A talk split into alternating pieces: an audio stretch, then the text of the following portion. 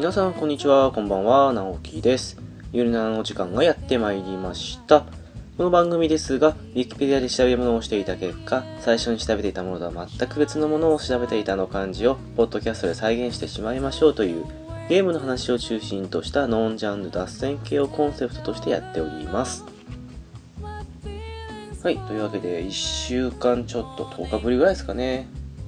えー、つい先日ですけどね、まあ、某国からミサイルが発射されたということで、朝6時ぐらいですかね、いきなりアラートが鳴りまして、あまり聞き覚えのない音だったもので、窓開けてたんですけどね、てっきり外から何かしらのサイレンでも鳴ったのかなって思うぐらいの大きな音だったので、はいと思ったら、ね、某国からミサイルが発射されました、逃げてくださいとかっていうふうに出まして、いや、でも逃げてくださいと言われても、どうすべきかなというか、そのアラートにはまあ地下とか建物の中に逃げてくださいとは言っていたものの、地下ってこの辺、まあ地下鉄かとか、でも、まあもちろん逃げた方がいいのかもしれないですけども、なんか現実的な話じゃない感じがしてしまって、これどこまで本当に逃げるべきなのかっていう、そんな感じで悩みに悩みつつ、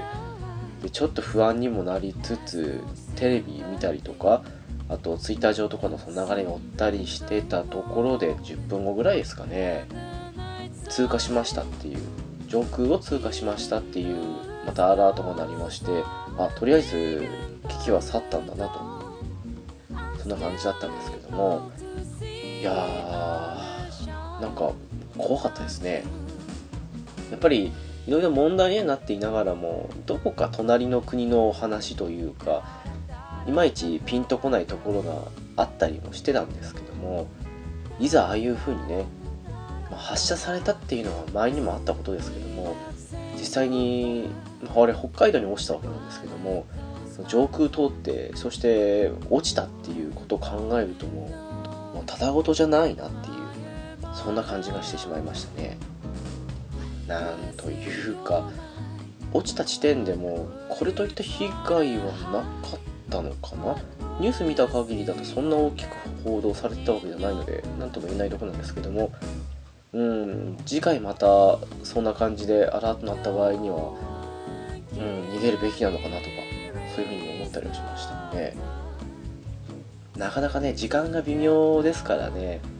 私なんかはね普段仕事で起きている時間だったのでっていうところなんですけどその日に限っては休みだったものでで少しいつもよりも遅くというかまだ寝てたっていうこともあって最初何事かなっていうふうに思ったりしたので、まあ、本当に打つ気だったっていうか本当攻撃目的だったのかどうかっていうのもわからないですけどもうん早くね事態を収集してほしいなっていうまあなんか射程範囲内にあるっていうの怖いものありますよね。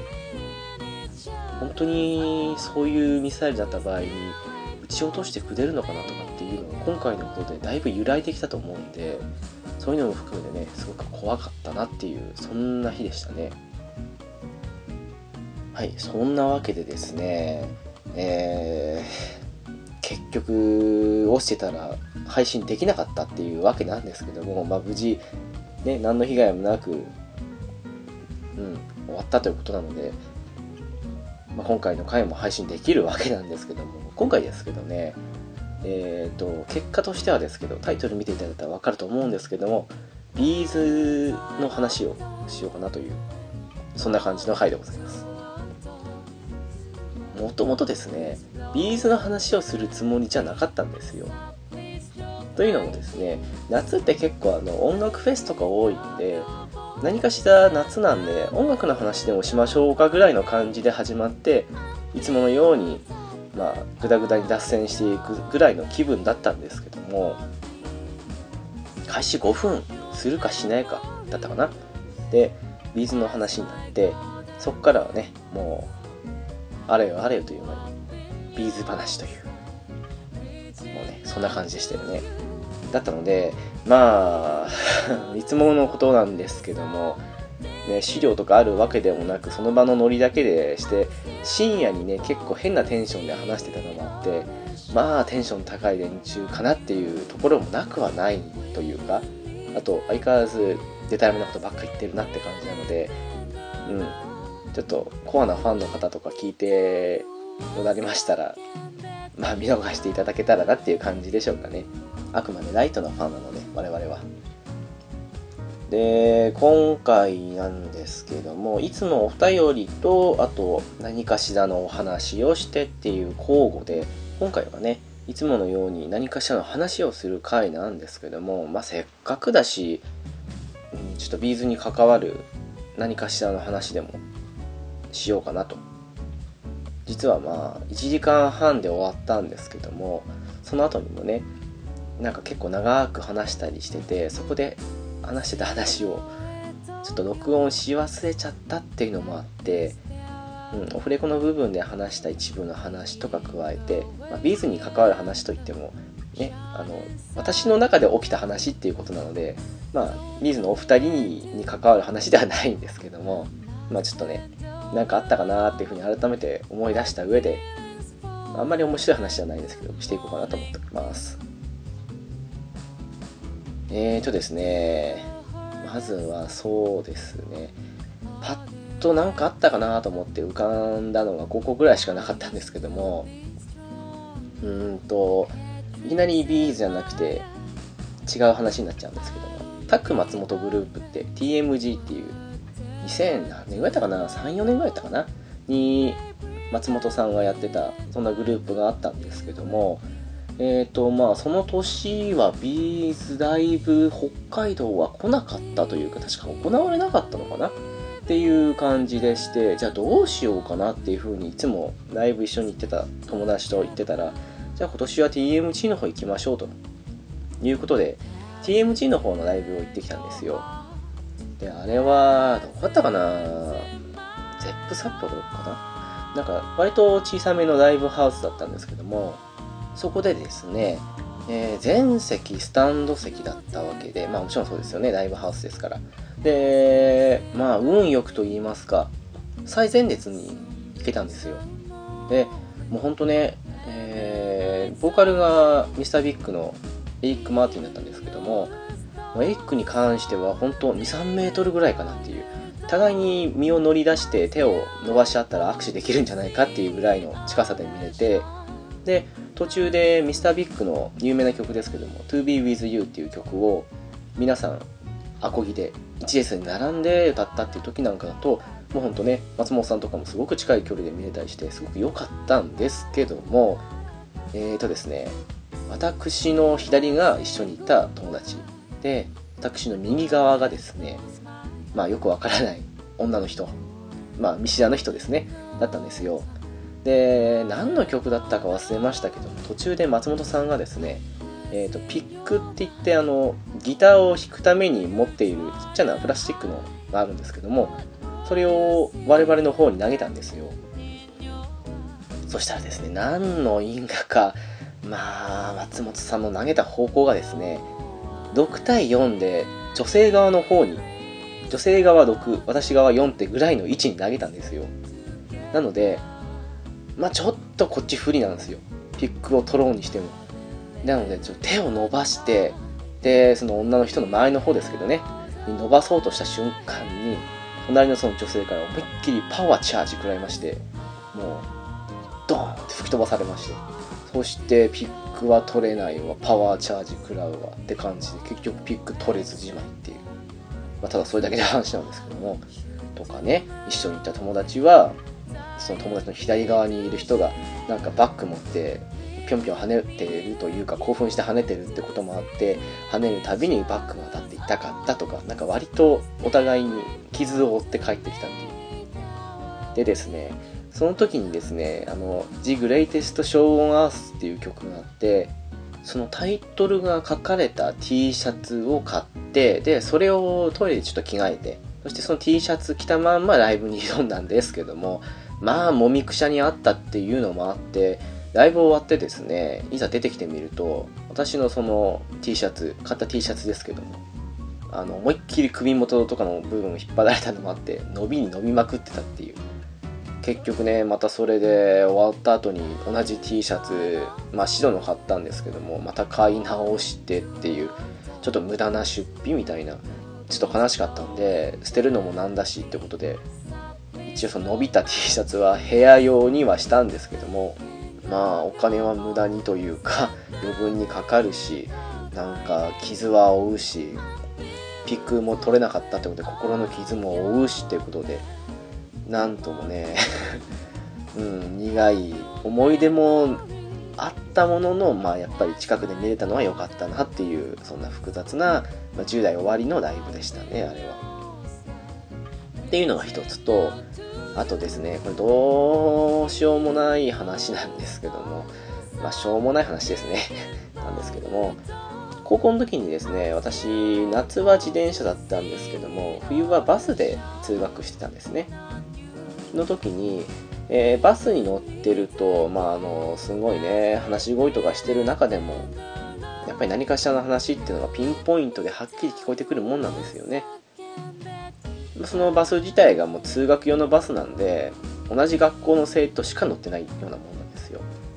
っていうのもあってですねまあうんみんなね同じ高校生のノリで話してるわけですからまあうるさいんですね。うるさいんですけどもその私前の方の席に座っててで後ろの方で話していた多分あれ友達同士なんでしょうね。女の子2人組がいましてどうも話を聞いてるとビーズの「いつかのメリークリスマス」っていう曲があるんですけどもまあその話をしていると。で1人の友達は多分大好きなんでしょうね。でもう一人の聞いてる友達は、まあ、そんなでもないかなっていう感じだと思うんですけどもそのそんなでもないかなって友達がでもさなんであのいつかのメリークリスマスって稲葉さん椅子買ってんのっていう話をしてたんですよ。でまあそれに対してねもうそのファンの子だと思うんですけどもその友達の女の子が稲葉さんが買いたいって言ってんだから椅子だっていいじゃんとかっていう風に怒っているっていうただけの話をちょっと今思い出したっていう。すいませんそれだけの話です。とかね。あとはですねあのまあこれはカラオケ関連の話なんですけども、まあ、どんどんいきますよこれ。カラオケ関連の話で昔していたバイトがありましてそのバイトのですね大体19、20歳ぐらいだったかなあの時確かの時にですねえっ、ー、と私とほとんど同期で入ったっていう、まあ、人がいてその人と最初話してたんですよ。で、その人も、まあ、ビーズのみならず、音楽がすごい好きな人で。で、そこにですね、その職場の先輩がいまして、その先輩も入ってきて、で、まあ、一緒に音楽の話したり、まあ、その以外の話もしたりしたんですけども、そういうので盛り上がってて、で、たまにカラオケとか行ったりしてって感じで、結構3人仲良くしたりしてたんですけども、その時にですね、その先輩がですね、せっかくカラオケ行っても男3人じゃつまんないからなんかやろうぜっていう風に言い出しまして。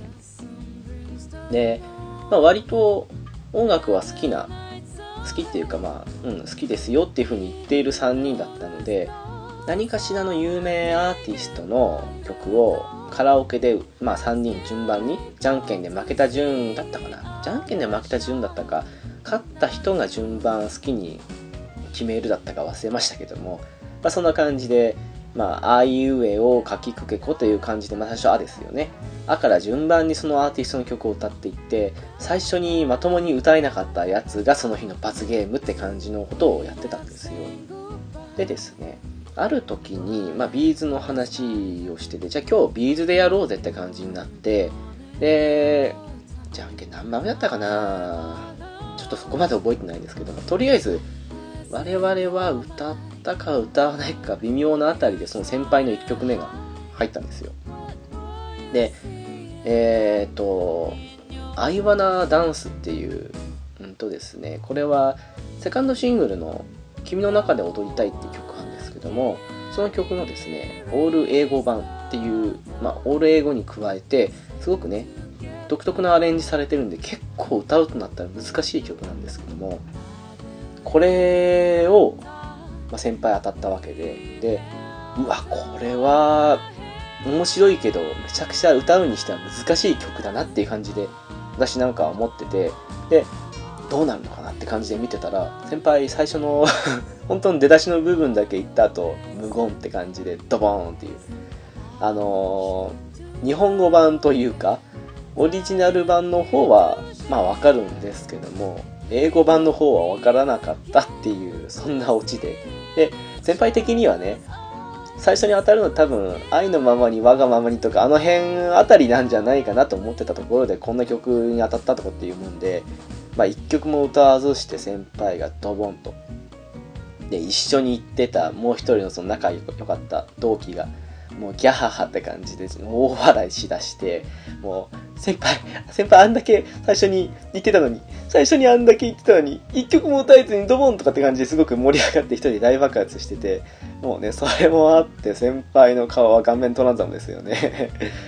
でもまあ結局先輩の負けなもんなのでその後もうその縛りはやめようぜ的な感じで適当に歌ってで普通にまあ2時間ぐらいだったかな。なんか適当に歌ってじゃあ帰りにこの時間にやってんのって吉野家ぐらいっすねとか言って吉野家に行ってなんか大盛りに普段頼まないようなサラダとか何やらとかいろいろつけまくって吉野家なのに1000円超えるかなぐらいの感じの勢いのでごちになりますって感じでごちそうになったっていう話。とあとですね同じメンツだったと思うんですけどもえっとビーズの曲でですね、マーズってあるんですよ。で、あの時、カラオケの機種が何だったか忘れましたけど、えっと、マーズが入ってたんですよ。入ってんだなって思って。えっと、マーズっていう曲がもう、稲葉さんの朗読で終わるような感じの短い曲なんですけども、これがカラオケに入ってるもんなのかと。いうふうに思ったんですけども、まあ入ってて、で、まあ案の定ね、それを歌ったのはその先輩じゃなくて同期のその方だったんですけども、まあ、マーズで入れてで、まあ、本人的にはね稲葉さんになりきった気分で言ってるんですけども、まあ、こっちとしてはね話題をこらえるのに必死という状況でしてでどんなにねなんか一部分忘れちゃって歌ってなくてサビしか歌ってないよぐらいの感じでも70点台出るようなカラオケの採点だったのに そのまず歌った時確か60何点とか出たりしてもうそれだけでももう愕然としましたよね。まあただそれだけの話でございますけども。ねえまあカラオケっていろいろありますからね。でもなんでこれが入ってんだろうと思いました。今も入ってんのかな？わかんないですけども。うん。あれはビーズファンでも入れようと思う人がほとんどいないんじゃないかと思うんですけどね。でですね、まあ思い出した限りだと一番衝撃的だったなっていう話が、この最後の話なんですけども、えっと、あれは何のライブの時だったかちょっとごめんなさい。私、あんまりライブ名とか気にせずに毎回行く時は行くって感じで言ってたので、ちょっとその辺は覚えてないんですけども、あの、ファイアボールっていうシングル曲がもう20年、21年ぐらい前かな？に出た曲なんですけどもがあってその曲をですねえっ、とライブの時に稲葉さん歌稲葉さんがっていうかビーズのお二人が演奏したわけなんですけども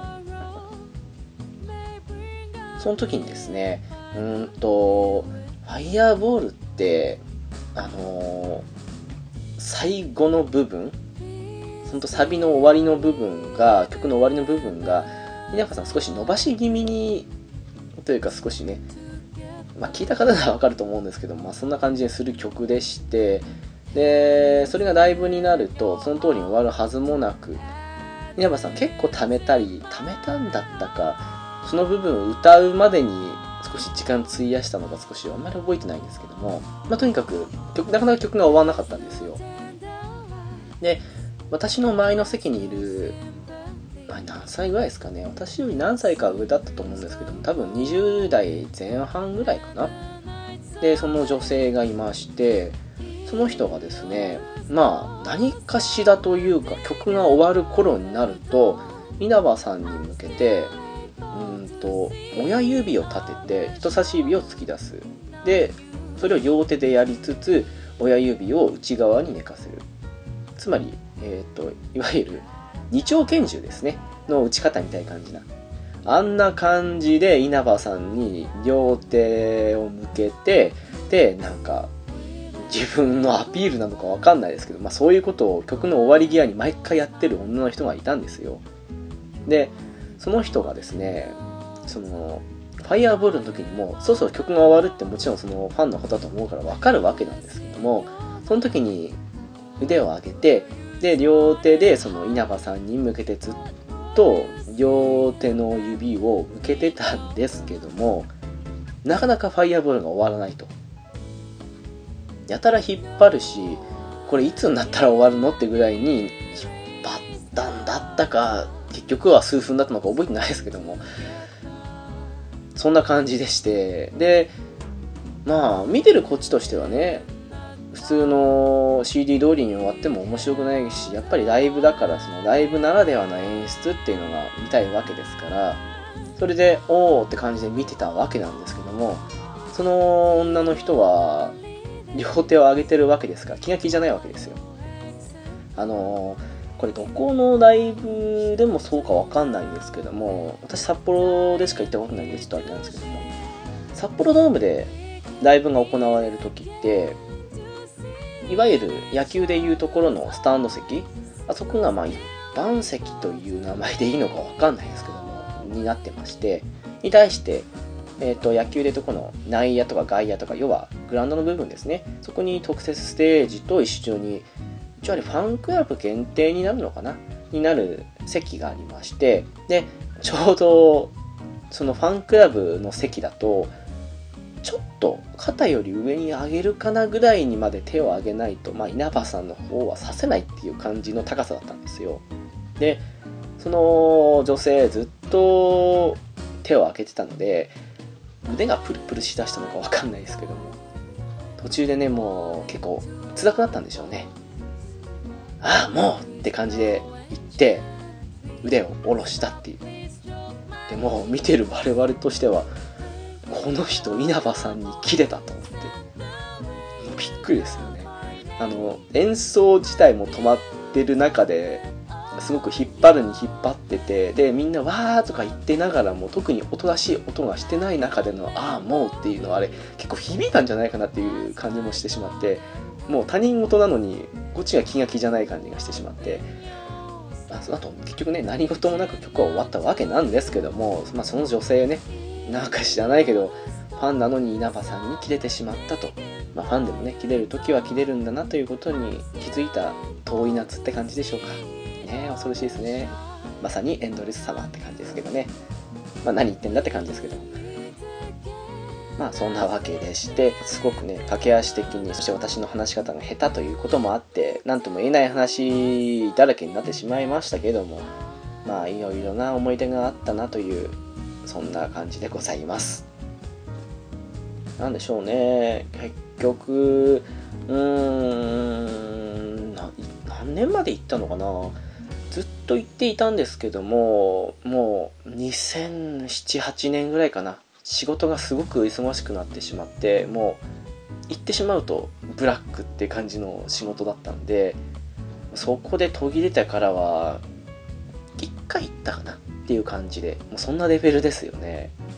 逆にうちは弟なんかはすごく好きなんですけども弟はずっと行ってたみたいですしあとうちの親戚っていうかおじおば夫婦がちょっとB'z 教なんでまあねあの信者っていう意味での教もあるし狂ってるってほどの狂もあると思うんですけどまあそんな B'z 教なんであの人たちは多分常に言ってんだろうなっていう、まあ、そんな感じで私なんかはねもうすっかり CD をずっと聴いてるだけっていうあとまあ弟に借りた時にライブの DVD たまに見るかなっていう程度のライトなファンになってしまったわけなんですけどもあの頃はすごく言ってましたね。なんでしょうね。今10代の子ってあんまり B'z 聴かないのかな？もったいない感じもするんですけどね。いいアルバムというかほとんどのアルバムでいい曲最低1個とかはあったりするんで本当おすすめなんですけどね。まあそんな B'z あんまり聞いたことないよっていう方でで数少ないこの番組のリスナーさんっていうのがうまくマッチした場合だとちょねこれを機にビーズの CD を手に取ってほしいなっていう感じなんですけどもね。これは多分話の中でも触れてたかもしれないんですけども B'z のねベストアルバムの「Pleasure Treasure」を2枚買っても今なら1000円でお釣り来るような悲しい時代なんでうんそういうのもいいと思うんですけどね。もしくはダブル可能性もあるということを踏まえてウルトラプレジャーウルトラトレジャーを買ってもまあ2000円で済むんじゃないかというところはありますしとファンとしてはねなんとも悲しいところなんですけども売れてる枚数も多いっていうのもあってまあ結構ビーズのオリジナルアルバムって値下がりが早いんですね。なのでうん500円ぐらいあれば買えちゃうのかな今。うーんって感じですかね。なのでねベストアルバムから入って興味持ったなーっていう風になったら各種アルバムに手をつけてみてもいいんじゃないかなと。そのところですかね。まああんだけ長くもう今年で30周年ですか。30年やってるそんな人たちなのでその時期によってね音楽性も微妙に違ってたりとかそういうのもあったりするんでこの時代が好きとかこの時代はちょっとそんな好きでもないかなとかっていうのもあるとは思うんですけどもだからね自分の手にした CD であんまり合わないと思ってもベストアルバムとかでなんかいいなって思う曲が複数個あったとしたならば他の CD に手を出してみてもいいんじゃないかと。そう思いますかね。はい、というわけで今回はね最初にお話しした通り急遽 B'z 回になったということなんですけどもピスケさんと一緒に話しております。いやー思わぬ形で B'z 回になったっていうのもあって1時間半じゃ絶対に終わんないなっていうのもあって話の中でね好きな曲を10曲ずつ上げたりしてはいるんですけどもなるべく2000年より前の曲で収めるようにしました。なんか今振り返ってみるとうん。結局そういうふうに抑えてこの後ねもし何らかの機会あった時に2000年以降の B'z の好きな曲って感じで上げていこうと思ったんですけどもなんか3つぐらい分ければよかったかなとかいろいろ後悔はありますね。最初の B'z からうーん 7th Blues あたりまでかな。その辺までと。 LOOSE から GREEN か BIG MACHINE あたりまで？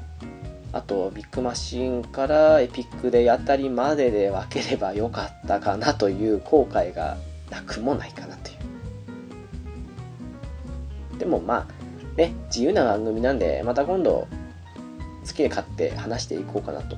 今度はもう少し古い時代もう少し新しい時代というかその辺でも話していけたらなというかむしろアルバム1枚ずつ取ってこの曲ってこのアルバムの中でこの曲が一番好きだったとかそういうアルバム単位での話でもいいかなと思ってるんでまあ何にしてもその先書き的な感じで軽く話しましたっていうんだったらこのぐらいの内容でいいんじゃないかなという感じでございます。はい。ではそんな本編に進む前ですけどもお知らせに行きたいと思います。ゆるなのはブログを開設しておりますホームページですが http コロンスラッシュスラッシュゆるなな .caesar.net です。7だけ数字の7ですのでお間違いなきをよろしくお願いいたします。TwitterID ですが s アンダーバー yuy です。ハッシュタグですが、シャープゆる7、ゆるがひらがな、そして7がカタカナですのでお間違いなきをよろしくお願いいたします。そして、これと別に、町の小さな雑貨店という主に映画や音楽、漫画、小説などを取り扱っているそんなポッドキャストをしていまして、もう少ししたら再開しようと思ってます。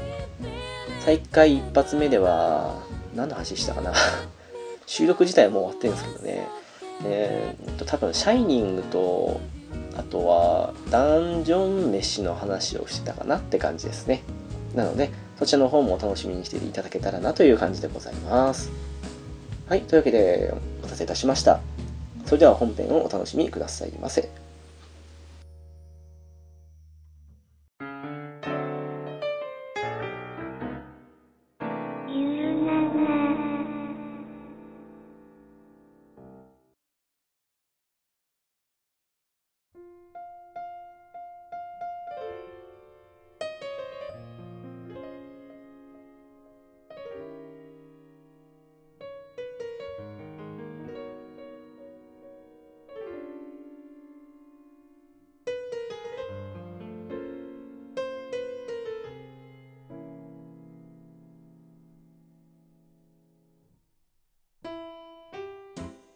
どうも、直樹です。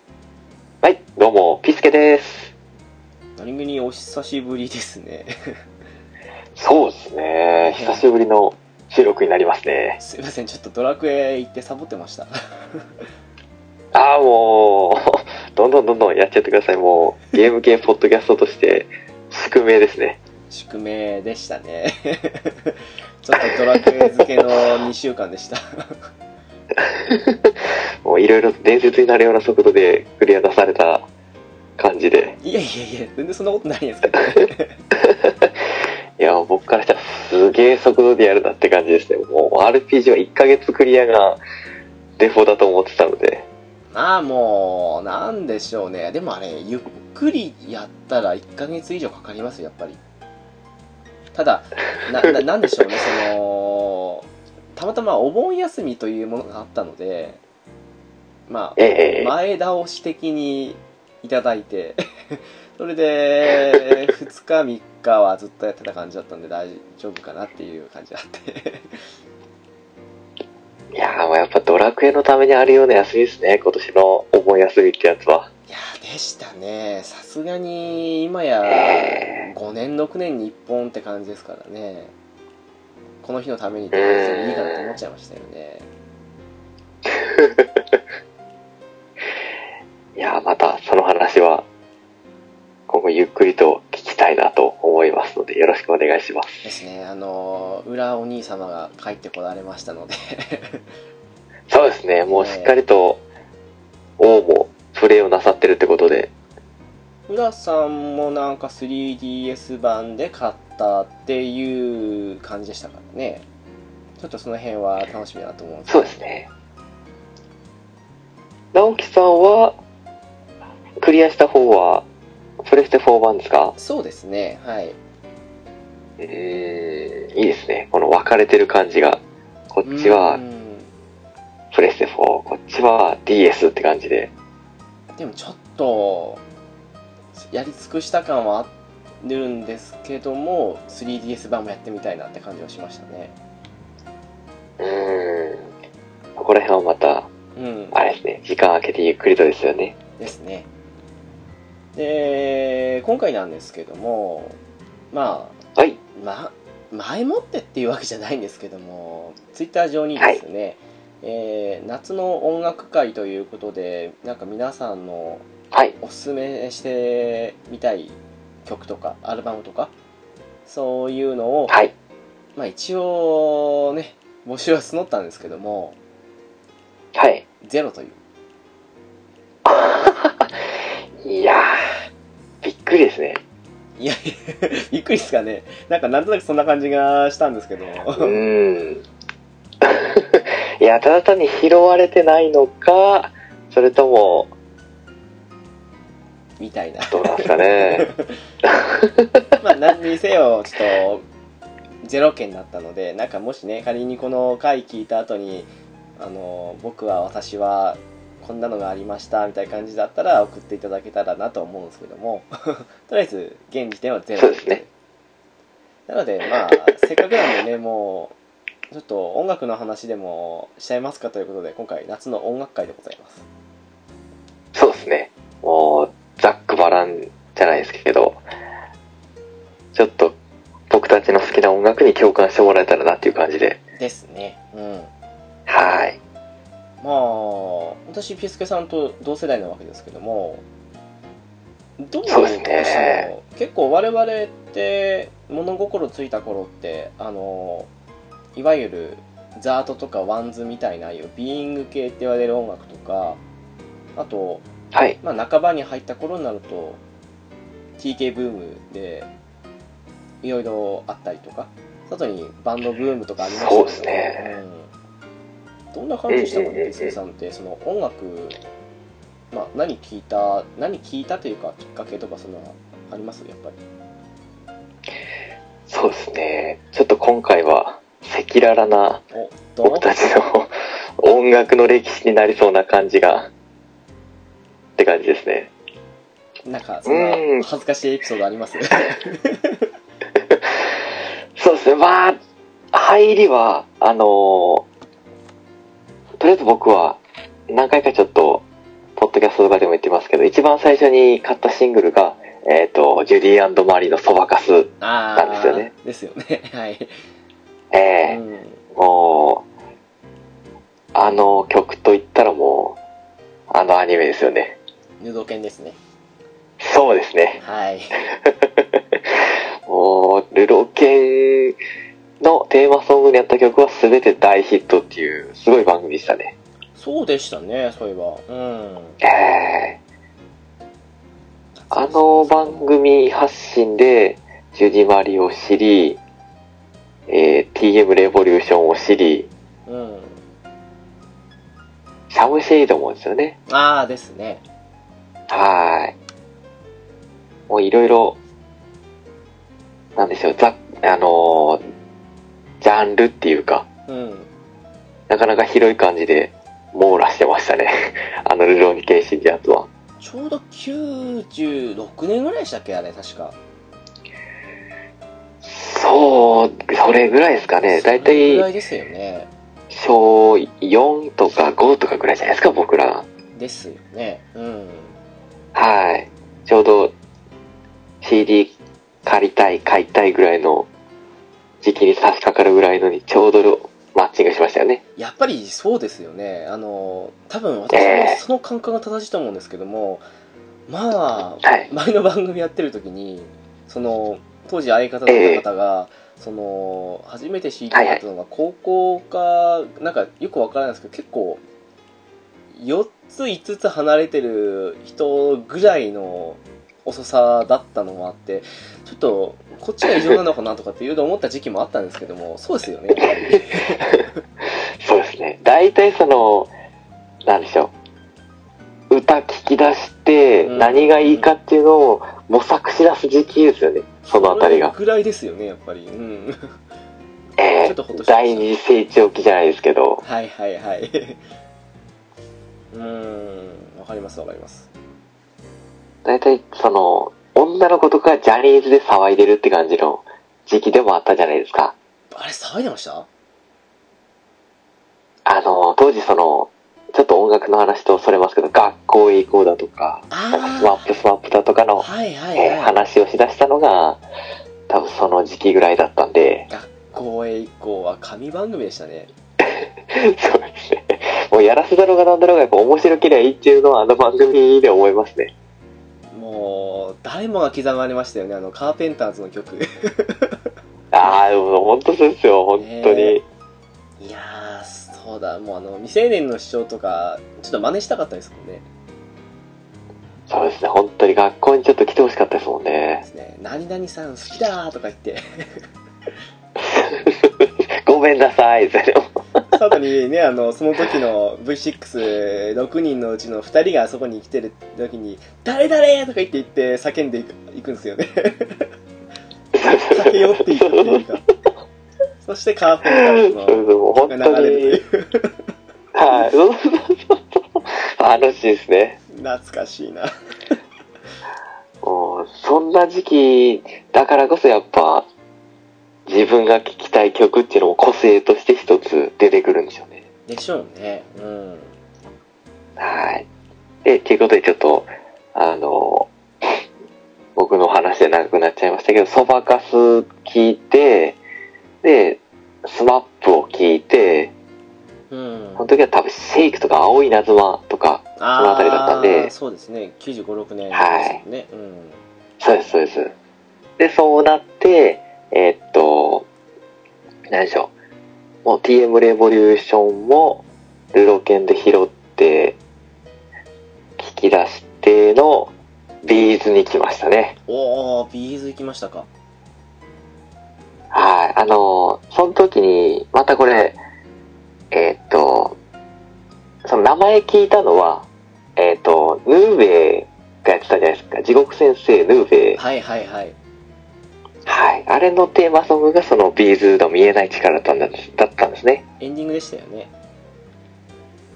そうですねう。ん。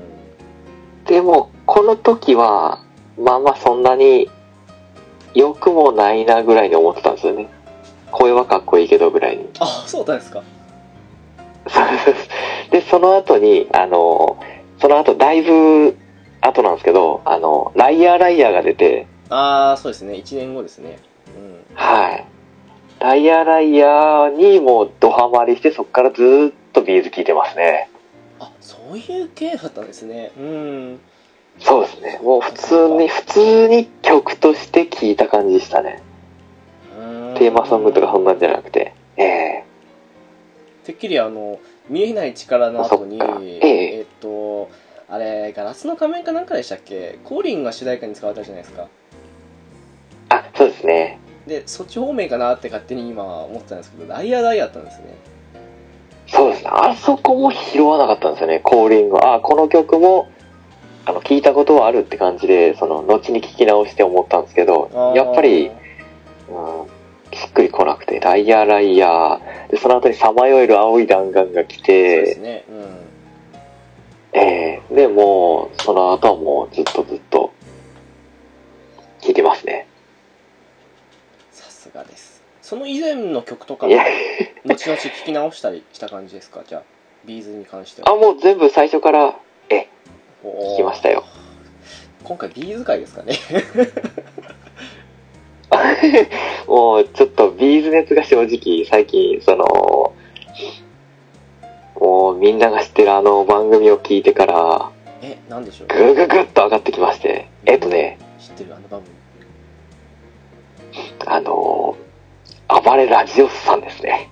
ああテレビ番組と思ってはいちゃん。中さんととしげちですはい。もうあの B'zの創成期を語ろうっていう回を聞いてからもうずーっと B'zを聴いてまして最近。あそう最近そういう回配信されてましたよね。そうなんです。もうやっぱ B'zいいなと。最高ですね。うんは B'zそうですよねなんだかんだ言ってまあちょっといろいろあって某アイドルグループに最近シングル売り上げ抜かれたとかっていうなんともムカつく記事を見たわけなんですけども でもねやっぱり CD 売り上げ日本一ですもんねい。そうですね。もうずっとギネス記録は残ってますよね、まだ全然。てるんじゃないですかねしっかりとまあいろいろ記録が残りますよねやっぱり。うん。ええ。なんだかんだでやっぱいろいろパクリがどうとか叩かれたりとか、うん正直多いですね確かに。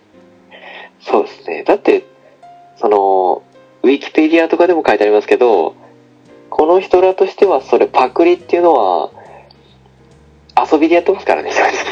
遊び心って言ってますからね松本さんは。ええ。うん。そうですよね。もう、これ入れたら面白いんじゃない？みたいな感じで、どんどんどんどん取り入れていくんですもんね。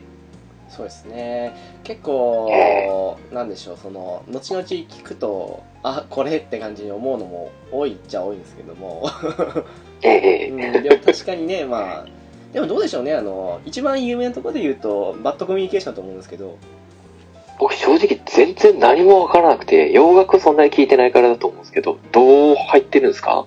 うんとバッドコミュニケーションってあのチャチャチャチャチャチャチャって感じのリフがあるじゃないですか、ギターの。ええあれがまんまレッド・ゼッペリンの「トランプルド・アンダーフット」って曲と同じなんですよ。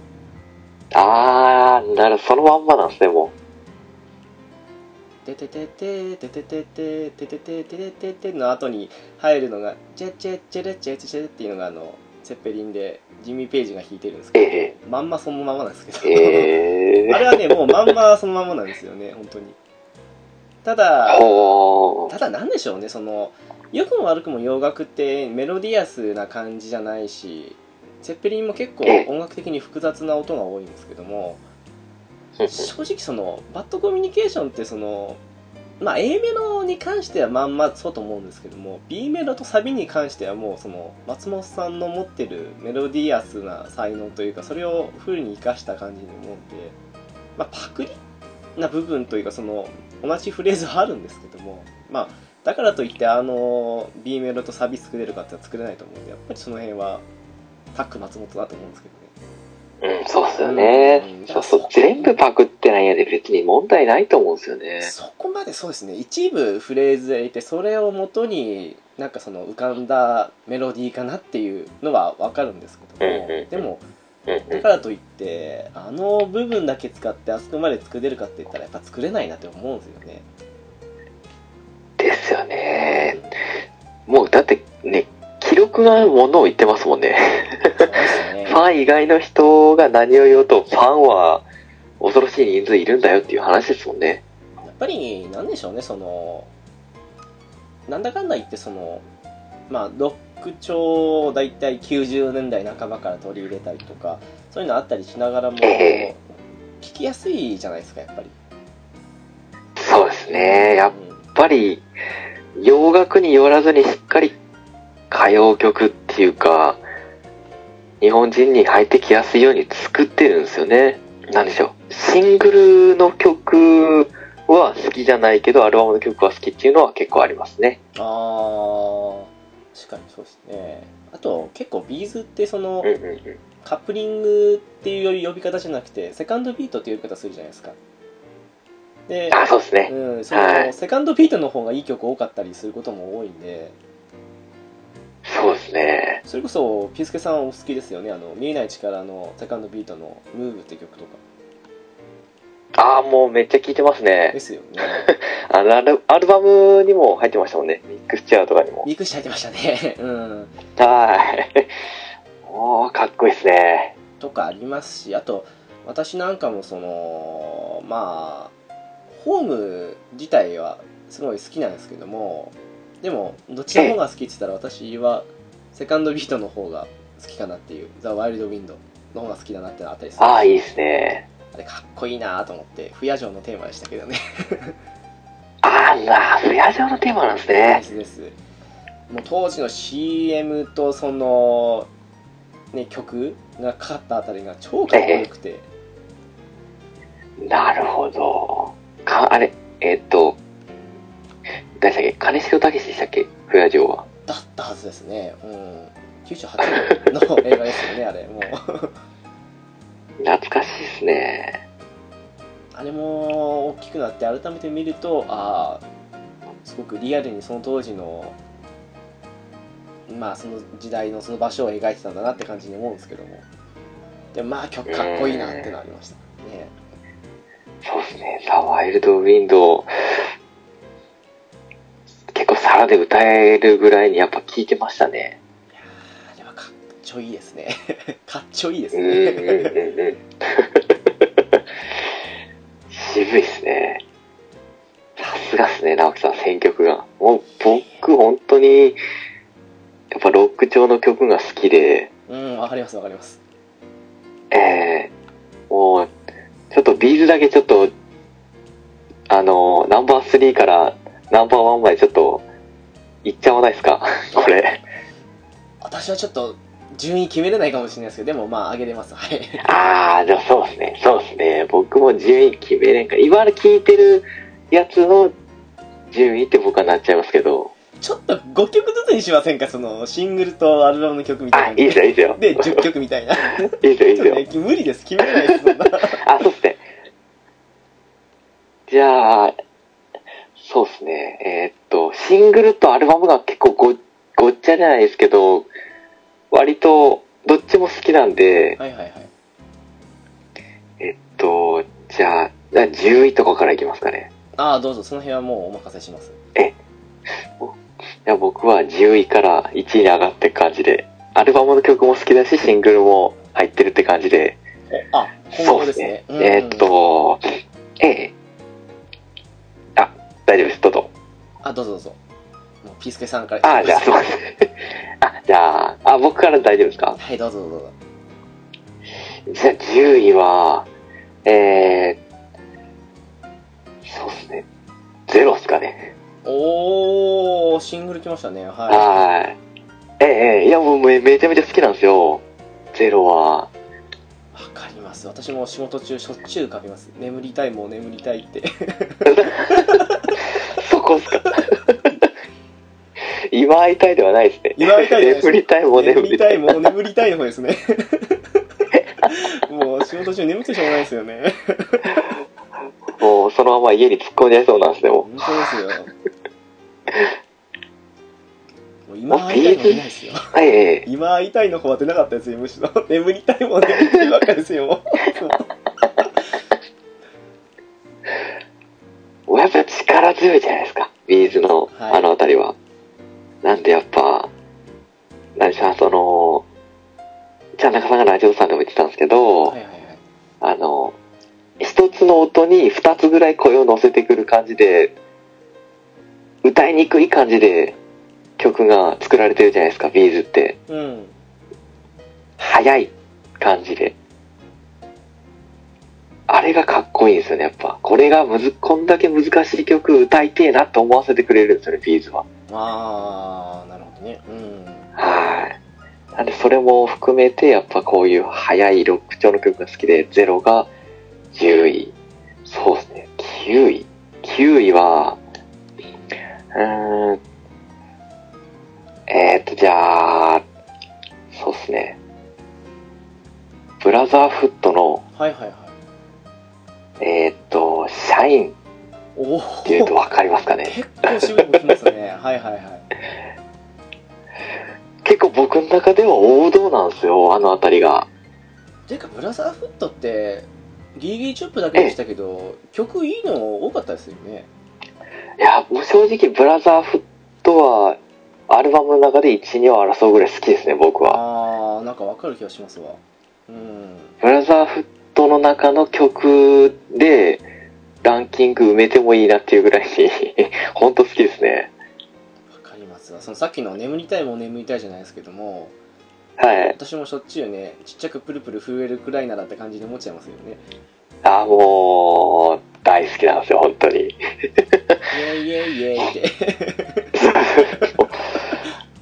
もう本当に、僕ランキングでは大体中二病くすられる、くすぐられる感じの歌ばっかりですね。わかりますわ。私あの中だと一番流れゆく日々が好きですね。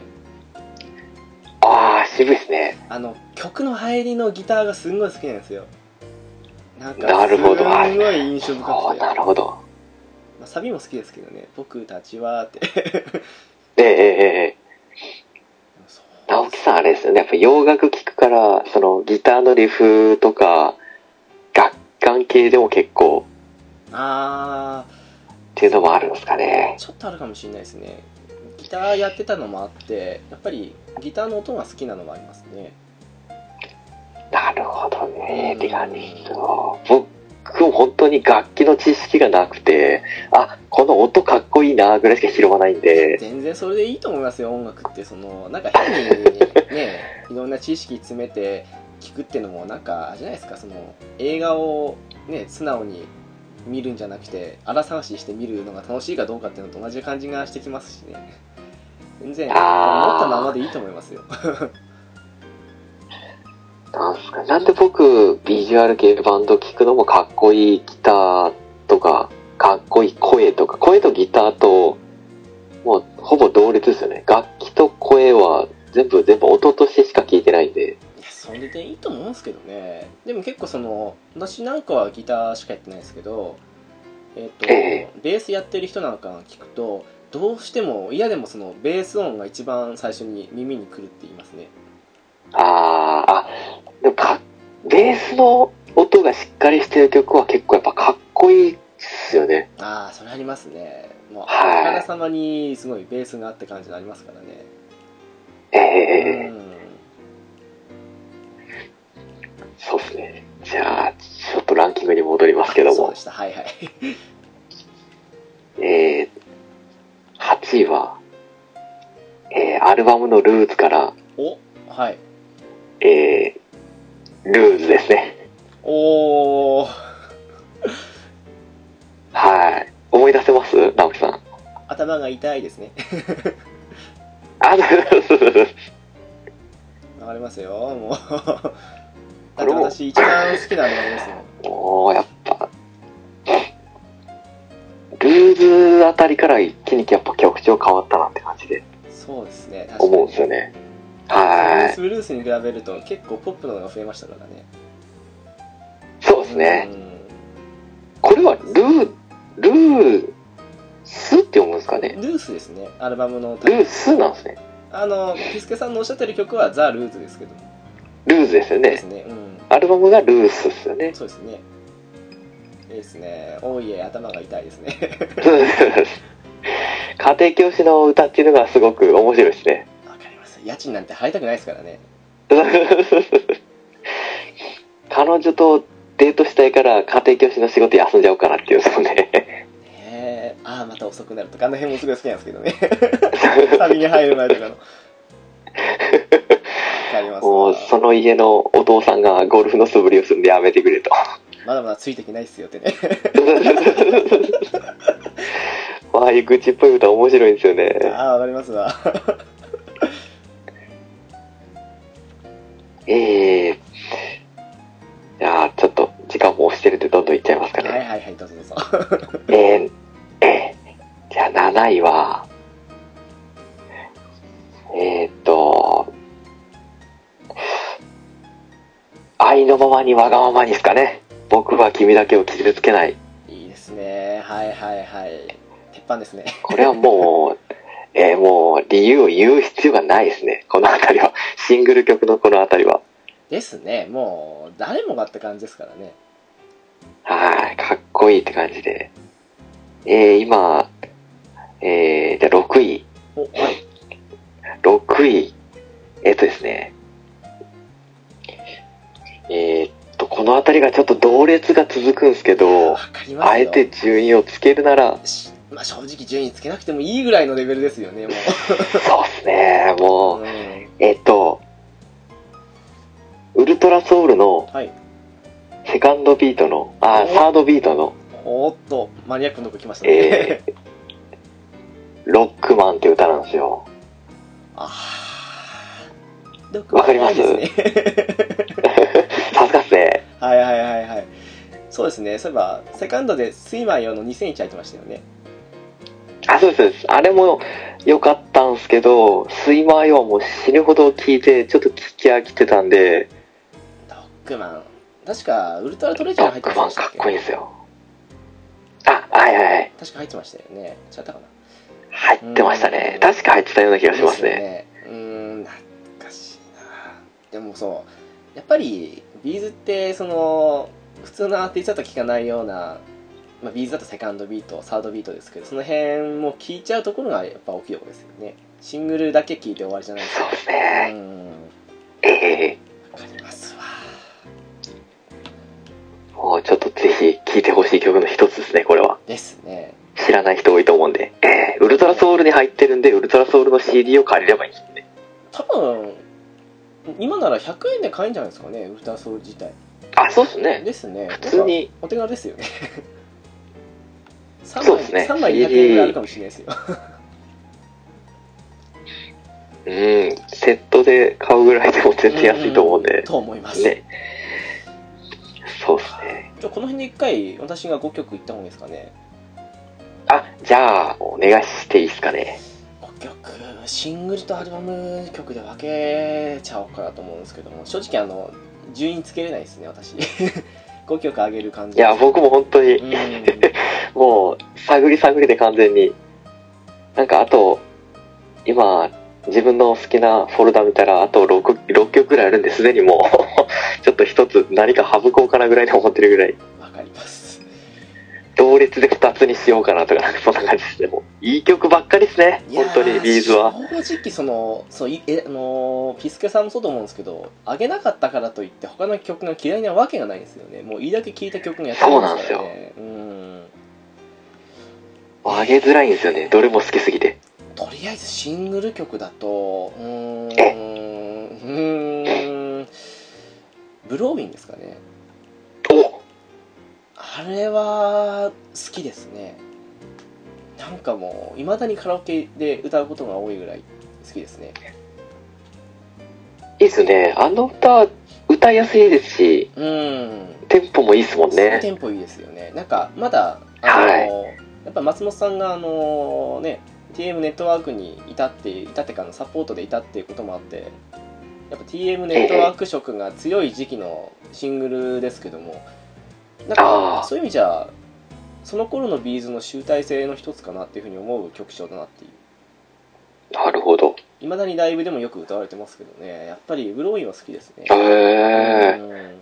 爽やかっすもんね、この歌。ですね。なんか分かりやすいですね。曲調的にもなんでそうですね。はやっぱ好きですね。うん。でサクサクいくとしてあとはそうですね最近ここはちょっと最近になりますけども最近ってもう10年ええ。10年前以上前か。ありがとうですね。おお。あの。正直ねあのありがとうにしてもコーリングにしても結構損してる気がするんですけど、あのみんなやっぱり、ね、ありがとうの部分ばっかり思い浮かべるじゃないですか、そうですね。え。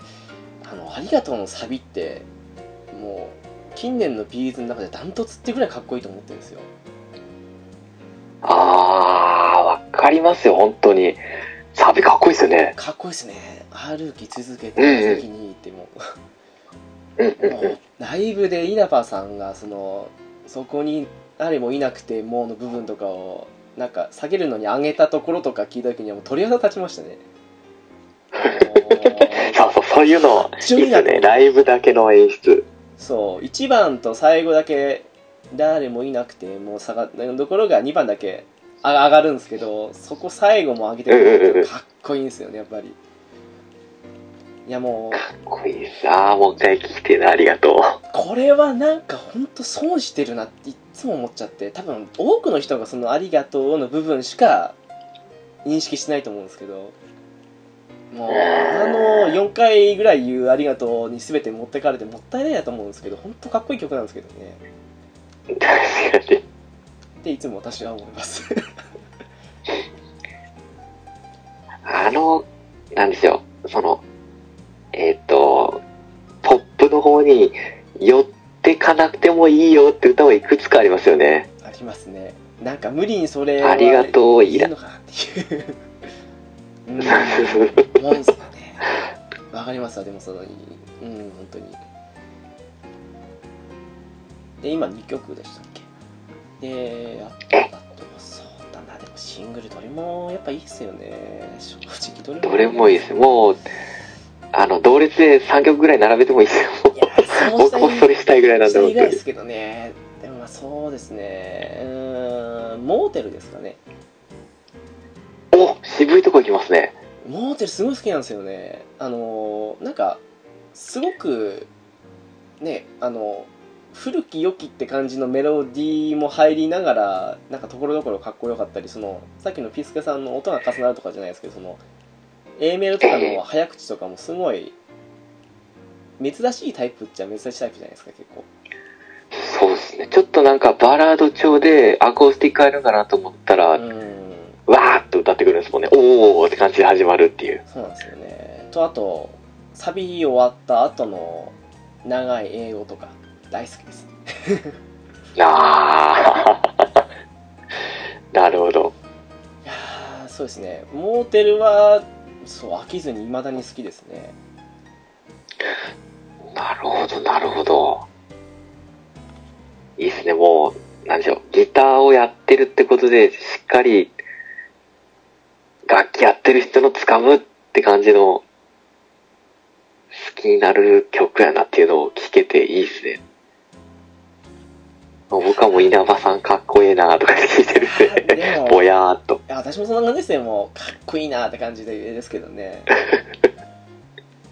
いやでもこれは本当ねなやっぱ直樹さんはいあれじゃないですか、洋楽聴いてるからですよね、選び方が。どうなんですかね。でもまあ好み変わったりっていうのもありますけどでもやっぱり昔から好きっていうのはブロインなんて洋楽聴く前から好きでしたからねやっぱり。あうん。やっぱりまあ半々ってとこなんじゃないですかね。きっと。改めて聴くといいって曲も増えたりはしますしね。その辺は面白いなっていうのがありますけど。さ昔大して興味なかったのに改めて聴くといい曲だなみたいな感じの。ー、そうなんですよね。それあるんですよありね。ますよねビーズの曲。はい。えー、っとそうこれこれっていう曲が出てこないですけど、あのはいはいー、なんでしょう。今では今なら今もってあるじゃないですか。あー優しくなれるようですね あの曲最近聴いたらめっちゃこれええやんと思って、ちょっと聴いたりとかしてましたね。なんかすごく全然聴いてなかったのに。サビの最初が優しくなれるよっていうなんかあの辺も含めて稲葉さん結構そのい意味不明なわけじゃないですけども稲葉ワールド的な感じの展開する時とそのすごく真面目なって言ったらあれですけどバラードでねすごく重みのある言葉で書かれることがあるじゃないですか、そうですね。うんまあ後者の方だと思うんですけどもそのすごく詩が深い時ありますよねそうなんですよね。なんかちょっと、めめしい時とかもあって、しみるんですよね。うーんすごいそれこそねもう大きくなったら分かることの一つですよねそれだもん本当にそうですね。そうそうそう。若い時に聴いてたのと、今現在聴く曲はちょっと違ってたりとかしますね。しますよね昔は大して気にしなかったのによく聞くとこれすんごいこと言ってるなっていうふうに思ったりとかもありますからねうんうんうんうん。言葉の使い回しとか。うんその辺が面白いところではありますねやっぱりまあ B'zに限らずではあるんですけどもでも B'zの魅力としてはそれはありますよねあの声と、やっぱ、なんでしょう。松本さんのギターで奏でられるからここに届くっていうのはありますね。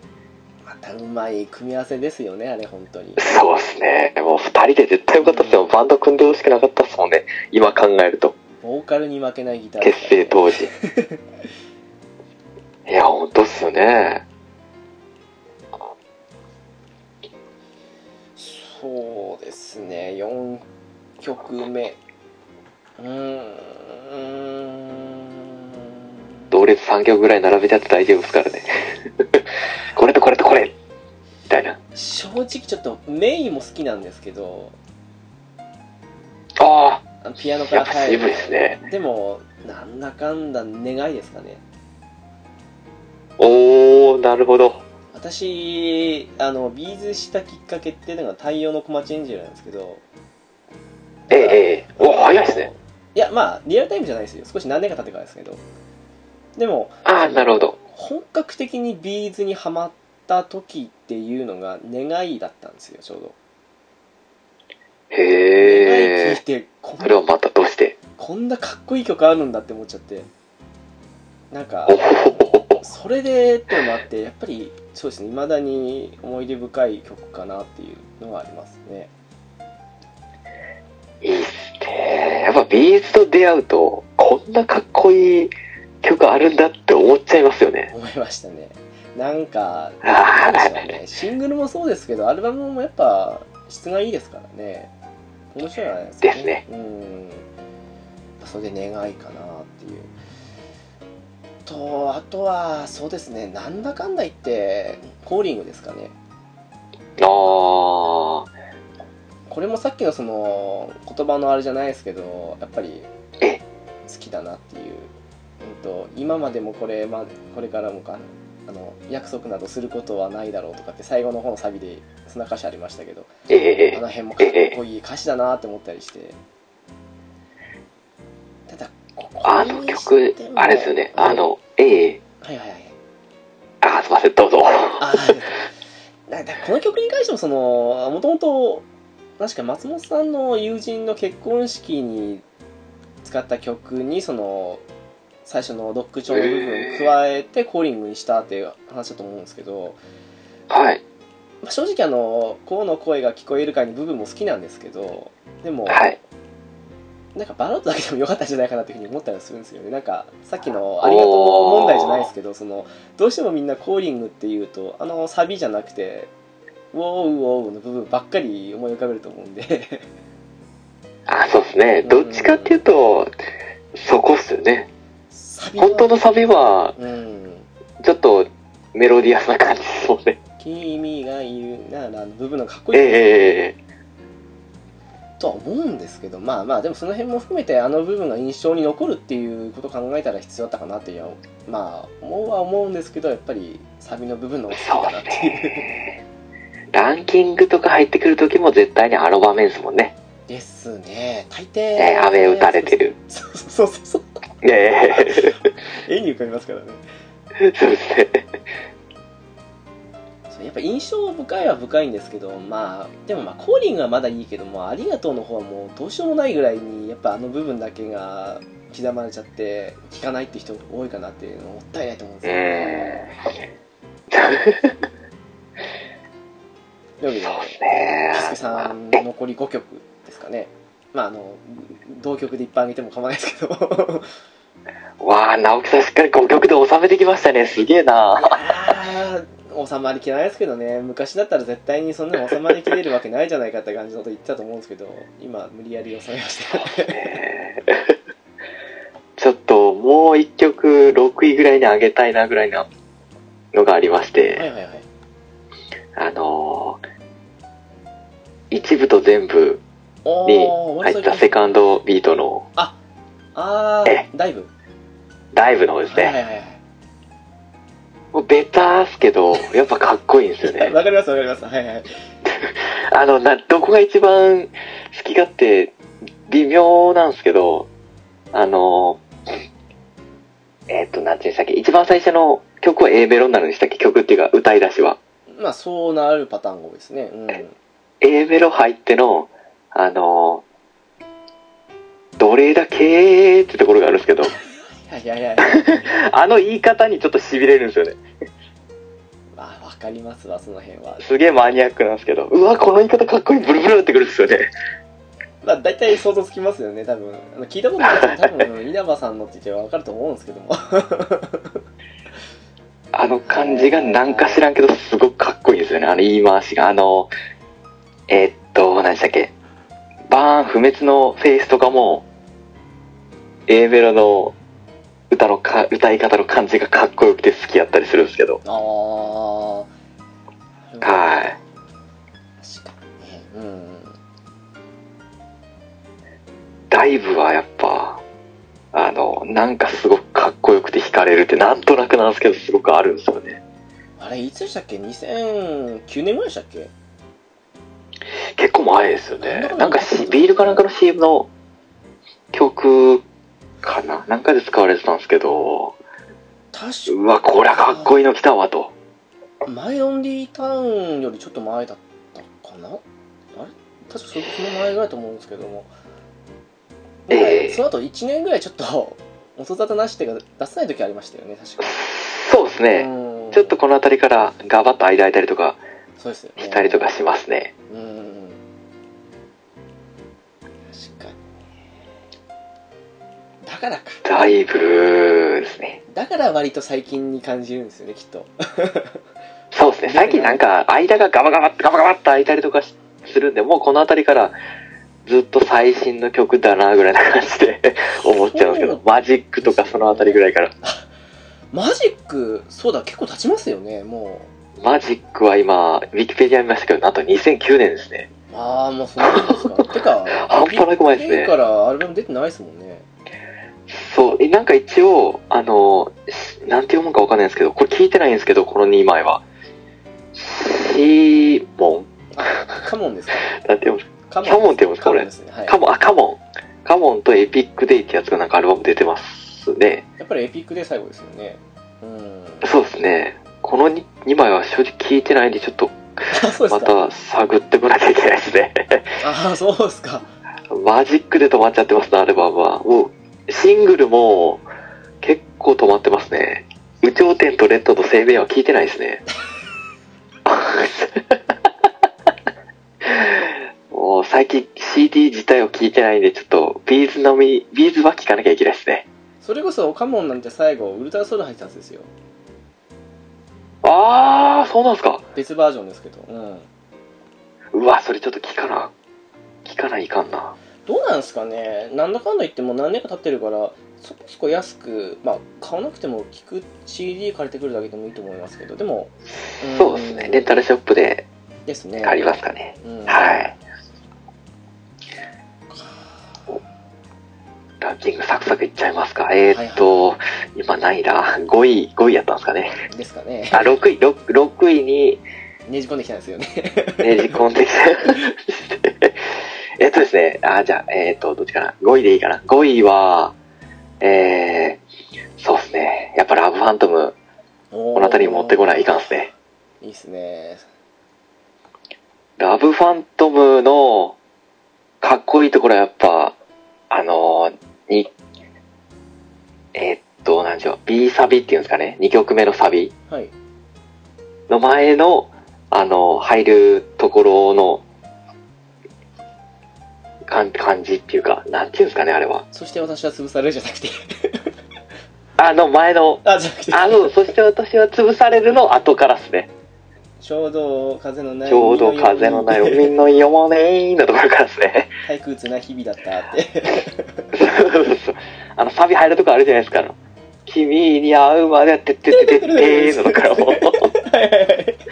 もうあの入りがもうブルブルくるんですよね。濡れるで、ブルブルってこっちが濡れるわって感じで、半端なくくるんですよね。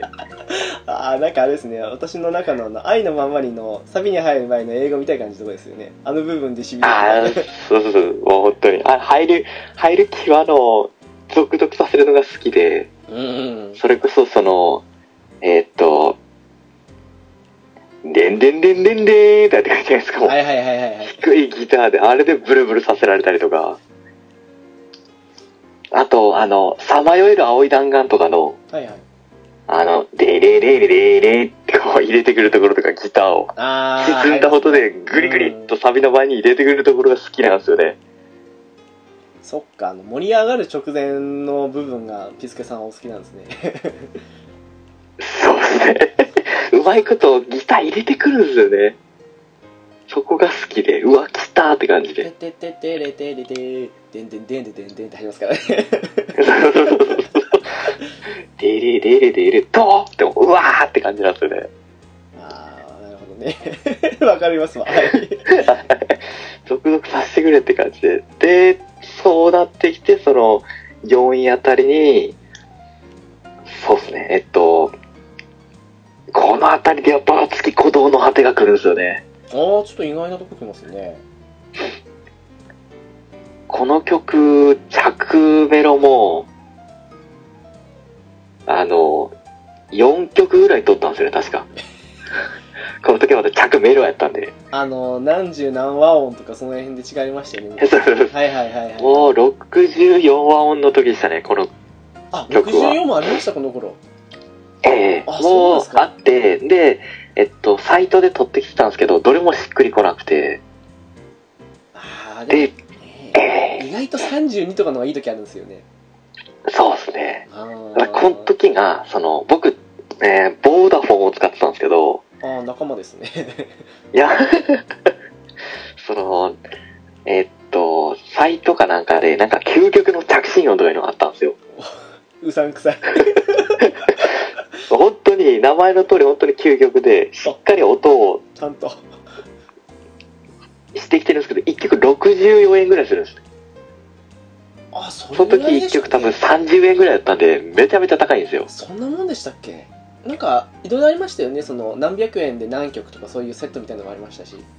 そうですね。あそこはもう1曲64円で、あ、そんな値段でしたっけ？もう、そうです。通信料別で、もちろん。今のもう iTunes の価格がデフォになっちゃってるからもう感覚麻痺してますよねそっかそっかいやでもこれ、だってあれですよ、サビだけのところで64円ですから。ですよねまあそうそう。あの、でででででーんからサビが終わるところまでので、鳴りやまないから、終わりまでで64円ですから。それが2曲あるんですよ。イントロバージョンとサビバージョン。あの当時ってあのサンプルの視聴できましたっけ？なんかあんまりできた記憶ないんですよねできるんすけど、それも通信料はやっぱ別なんで、当時は使いたい放題はないんで、定額じゃないですもんね当時まだ、うん定額じゃないですね。なんか、はい。こんだけ使って、あとはもう、そっからお金かかるよみたいな。どうしてもそのサンプル視聴ができたようなイメージのあるサイトを行ってなかったんで何回かしゃのなんだろうしっくりこなくてで買い直しっていうのはありましたよね本当にでも何十円だったか覚えてないんですけどそのその60円とか30円とかでしたっけ？もう普通は30円ぐらいだったような気がしますね。60円はバカ高かったですね。そうでしたかもうわかんもうわかんなくなってますねそっかそっかそうですね。で、それで本当に、ずーっと着メロ聞いてましたね。意外と64とかのあの音たくさんあったりすると感動する時ありますよねいやーもうめっちゃ良かったですね、本当に。やっぱ64話は綺麗だったですね。最。初の3和音とかも聞いてる身としてはやっぱり感動しちゃうとこありますよね。何十和音とか。いやー、本当ですね、もう、16話音から32話音になっただけで感動しましたね。32は軽い感動思いましたよね。ありました、本当うんに。16と世界が違いましたからねやっぱり、まあ、もちろん16も3とかと比べたら全然違うんですけど。そうですね。うん64の頃にはもう私ギリ使ってたか使ってないかぐらいですねもう。なんか。ああ、もう、着、着歌に行っちゃった感じですかね。ですね。着歌に行っちゃってましたね。いや、僕行きましたね、やっぱ。うんわかりますあの頃ねやっぱりその着信音を変えたり無駄にねあのアドレス変えたりとかやりましたからね。そうそうそう、あ、こいつなんかあったんやな、みたいな感じですよね、もあの、メールアドレスを変えたみたいなので。1日に3回ぐらい変えてくるやついますからね。いたっすね、も何回変えるんだっう、て。なんでしょう、あの、もうアドレスとかに、もう、振り向かないみたいな感じで、入ってるやつとかいて、うわ、こいつ振られてるとか。なんかもうそれやったり、牛丼大盛りつゆだくでってすげえなんか文章的なやつをアドレスに組み込んできたり。またうち多かったのはあれですよ その大体彼女の名前というかイニシャルを入れてるのが多かったんですけどそれがあのああ、ありましたね、イニシャルで。変えてくるときにそのイニシャルが消えてるああーお察しみたいな そうそうそう。そうですよ、本当に。なんか、あの、顔文字みたいな感じでアドレス作ったりとか、あありましたねいろいろありましたね。今じゃもうは何年変えてないだろうってぐらい変えてなはいいけど、ええあの頃はよくもうアドレス必要ないですもんね。LINE があるんで。ああそっかそっかうんええもう、迷惑メールしか来てないですよ。でも確かにそうですねそのなんか自分の携帯のアドレスに来るのなんて昔からのとか家族ぐらいしか来なくても全然もうあともう違う関連とかですからね、まあ、私 LINE やってないですけど、まあ、それもいろんなのを利用してる部分でその方で来るんでやっぱり今更アドレスって感じでもないですよねですようね。んなんかめんどくさいですね、アドレス。ですね足すことはあっても変えるっていう作業をすることが減ったかなっていうのがありますそうですね。うんはい。あれであと何曲でしたっけ？えーっと、あと、えーっと、3曲ですかね。どうですかね。4曲かな ?4 曲、4曲いっちゃいますかね。すいません、適当すぎるやろ。すみません。なえーっと、サクサク、あと4曲いっちゃいますかね。時間もあれなんで。えーっと、これ、熱き鼓動の果てと一緒な流れなんですけど、はい一緒の流れえーっと、オー、オーシャン、ああシングルすぎますねはいえ、シングルの。あの、その稲葉さんの魅力の一つが、あの、シャウトがすごくのぶっとくいけるじゃないですか。ですねうんあーが、うわーって言えるでしょ。あれがかっこいいんですよね。あのシャウト、なんであんなすごくぶっといシャウトにできるって感じわで。かる気がしますなんかあの熱き小園の果てもあーの部分がすんごいあそうーって言うじゃないですか。あの声は、普通にミックスボイスを使うとなかなか出づらいんですよね。唯一無二やと思いますね。稲葉さんが。あれで僕はビーズがいつまで経っても歌えないなと思って辛いんですよね。音域は出るくせにあの太さは出ないっていう。やっぱりデビッド・ガバデルが影響を受けたアーティストっていうのもあって似てるとこありますもんねあのあ、そうなんですね。そうですね有名な曲だと「バーン」って曲じゃないですかあのえっ、とタマホームの曲に使えたりしてるんですけど タマホームの曲ですか？そうそうそうタマホームっていうやつのまあ元々の原曲の曲なんですけどとかの歌ってる人の影響が強いからか結構似てるんですよね。へえ。あの人も結構のぶといっていうかそんな感じのまあどこどころ歌い方変わったりはしてるんですけどそんな感じのとこあるはい。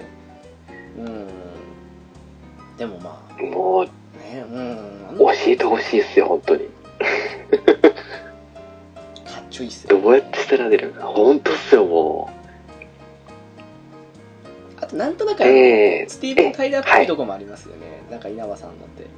私だけかな。なんかすごくエアロスミスのスティーブン・タイラーっぽい感じの歌い方する時もあるなって思うんですよあー、仲いいからっすかね。ですかね。まあタイラーもよくシャウトしますからね。えええええええやっぱやっぱああいうシャウト聞くとかっこいいなと思いますね。えかっこいいっすよ、本当うんに。シャウトをかっこよくできると、ライブでやっぱ入るんですよね。へえ私シャウトあんまりしないというかできないんでもううちの弟結構するんですけども羨ましくてしょうがないですから、ええいやー、気持ちいいっすね、正直な話。うんじゃあ、そうっすね。えっ、と、じゃあ残り3曲ですかね。ですか？じゃあ、えっ、と、まず3位が、えっ、と、もう、あの、殿堂入りの曲は入れません。あの、ウルトラソウルとか、ああギリギリチョップですとか。もうこの2曲はもう僕の中でも飛び抜けちゃってるんで、おはいはい、ウルトラソウルとその、えー、ギリギリチョップは、もうこの曲肉がかっこよすぎるんで、有名ですし。ですね。で、3位が、えー、っと、Be There ですね。おーはいはいはい意外とちょっと、緩めの曲じゃないですけど、フォースシングルですねうんそうですね。なんかかっこいいんですよね、この曲。何が何やらわからんすけど、シャウトもしてないし、けどなんかかっこいいんですよね。そうですね。そう思うと比較的淡々とっていうか 3B もそうですえね。え何かが動き出しているとかなんか普通にそのままのなんか高すぎもせずテンポでいきますそうです、そうです、そうです。ビーゼなんみたいってか、僕が好きになる曲じゃないんですよね、この曲正直。あそうなんですか。へえ私こんな曲好きになる、その、何でしょう、かっこいいんですけど、ベストに選ぶにはちょっとやっぱ、あの、ハードロックが好きなんで、あなんでこの曲はちょっと優しい感じで、あの、寝るとき聴きたいなぐらいな感じの曲調なんですけど好きなんですよね。ーあ好みじゃないけど好きな曲ってことですね、んそうですね。その、なんでしょう。乗りたいときに聴く曲じゃないなっていう。聴きたいんですけど、車運転してるときは違う曲聴くかな、みたいな感じで。家事やってるときに聴くような曲調やと思ってるんですね、自分の中では。どっちかっていうとその、コーリングとかそっちの流れじゃないですか、曲調的にも。まあ優しい感じのうんでめっちゃ聴くんすけど、そういう曲は。けど、ハードロックじゃないのに好きですね。この曲だけ、なぜか。これもあれですよねそのベストプレジャーに入ったのもあって結構知名度的にはある方ですよねそうですね。僕もそれで、あの、その、プレジャーの方で聞いたんですよね。ああはい。まあ、結構その歌詞もそうですけどやっぱりまあ90年の曲ですからやっぱりそのところどころ昔な感じのサウンドではあるんですけどなんでしょうねでも BJ は 私も好きですねすごくなんかかっこいいですようね。ん多分何かがやっぱ動き出してるんでしょうねきっと なんか、ハイウェイ、高速道路のハイウェイがすごく浮かぶんですよね。昔の車で走って。はいはいはい。はい。なんとなくなんか昔の感じで、多分カラオケの映像の古い感じのがなんか頭に出てくるな。そうだ昔の曲かけそうですよね。私としてもあのシングルジャケットのなんか時代かかった2人が浮かびますね。えなんか2人映ってえるジャケット見てもなんか、ええ。影、影、影が濃い感じで。来てるんですよね。うん。これ好きな理由はちょっとよくわからんですね、正直。なんかかっこいいみたいな感じで。なでもなんかでも、うん。言わんとしてることは分かるんですけどでもやっぱりなんかいい曲だとは思うんですよね。え、え、2位、2位と1位なんですけど、もう本当に似てる曲なんですけど、はい。あの、アルバム曲で、どっちも。2位が、あの、サバイブのアルバムに入ってる、はいディープキスですね。はいはいはい。はい。もう、何がかっこいいかって、あの、えっとですね、普通に最初歌っていくじゃないですか。はいはいはいはい。テロテロテロって、あの、分かってる、分かってるってぐらいから盛り上がっていくじゃないですか。早かったり、早かったり、エンタクスだったり、やったらキャキャンがったりと。そっからシャウトするんですもん。あらシャウトに負けるんですよねかっこいいじゃないですか、も僕には僕の夢が。いきなり盛り上がってくんだよって話ですよ。えー、わかりますわ。で、そっからもうあの、あーってシャウトするじゃないですか。ですね。2番もそうですね。サビに入る前に。2番も、2番もそうですよね。そうそうそう。ええわかります、わかります、わかります。僕には僕のってもう、サビかっこいいし、もう最高やな、この歌みたいな感じで。私最初あの、シングルでスプラッシュって曲あるじゃないですか。ありますね。愛しい人よ行かないでって。あれ聞いてる時になんかテンポ的はいにディープキス思い出したんですよね。あー。いやあんまりそんな、あれなんですけど、なんかまあ、うん、愛しい人よ行かないでと、なんか僕には僕の夢があるって別に大して似てるわけじゃないですけど、でも、なんとなくそのイメージ的に近い感じがしちゃって、そうですね。うん、なんかあの曲、スプラッシュって曲は、あの、あんまコンピューターの音を使わずに、楽器とあと、自分の声をかぶせる形で作ってあるらしくて、うん、 B'zの試みの中では革命的やったらしいですね。っていうのを B'z、めっちゃ聴いてる子の話で聞きましたけど。スプラッシュは結構聞きましたね。あと、スプラッシュの入ってるアルバム、えっ、と、モンスターか。ええモンスターもまあ夏に聴きましたね。夏にモンスターは思い出しますね、やっぱり。モンスターはどんな曲が他に入ってたんでしたっけ？私1曲目のオールアウトアタックがすごい好きでしたね。鮮明なかけないってうわ、うわそれ忘れてた。あとはまあしっとりって意味でなら無言のプロミスとか。そこまで聞いてたかな？あとはまああの何でしたっけ？あのあのあのあの子あの女の子ちょっとさ名前忘れましたけどえっ、となんだっけなえっ、と出てこないあのピエロ歌ってた女の子？はいああ、神木彩。あそうですそうですそうですそうですえっ、とまあそのはいビーズバージョンのやつって感じでピエロも聞いたりはしてましたしねやっぱりかっこよかったですねうん。ちょっと歌詞があれなんですよね。あの、神木彩にプレゼントしたのはちょっと書いてあるんですよね欲望マシーンで、欲望マシーンだったかな。で、ビーズの方だとポンコツカーですよね。そうそう、ポンコツカーですよね。ポンコツカーですよね。正直欲望マシーンが好きかなっていうしますけど。へでもほら、あの、ピエロ歌うときに、その、ナミキャイバージョンで歌うと高いんで、ビーズバージョンで歌うとちょうどいいっていうところはありますよね、正直。男性と女性ですからね。ー歌いたいんですけど、やっぱちょっと高いんですよね。さすがに女性バージョンは。うん。えーあと、まあ、アマタレブルースなんかはなんかもう、やっぱりこれちょっと日本語でやるには無理がある曲だったかなっていうところは正直感じましたけどね。なるほどいや、。なんか、うまいとは思うんですけど、うん、ええやっぱりこれ英語でやった方がしっくりくるタイプだろうなっていうのはあった感じがしました。アルバムだからこそできたんですかね。ねやっぱり。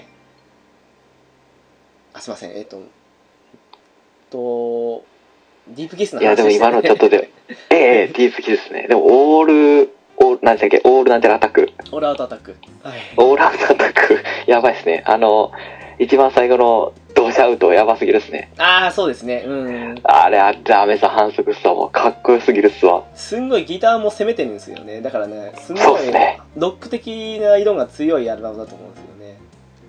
いや、ほんとっすね。私結構あの、モンスターの時のライブは、いまだに他のライブの時より印象深い感じします。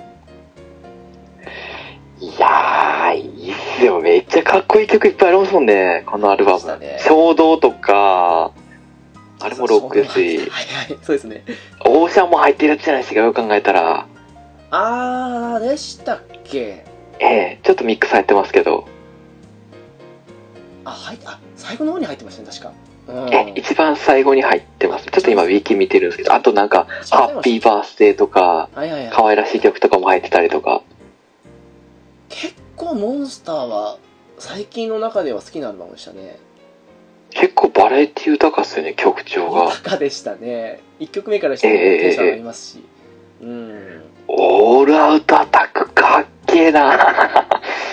むちゃくちゃかっけえな。あれもちょっとそのサビに入る前直前が少しあのしっとりした後から一気に攻撃的に来るんですんごいね強弱あって好きなんですよ。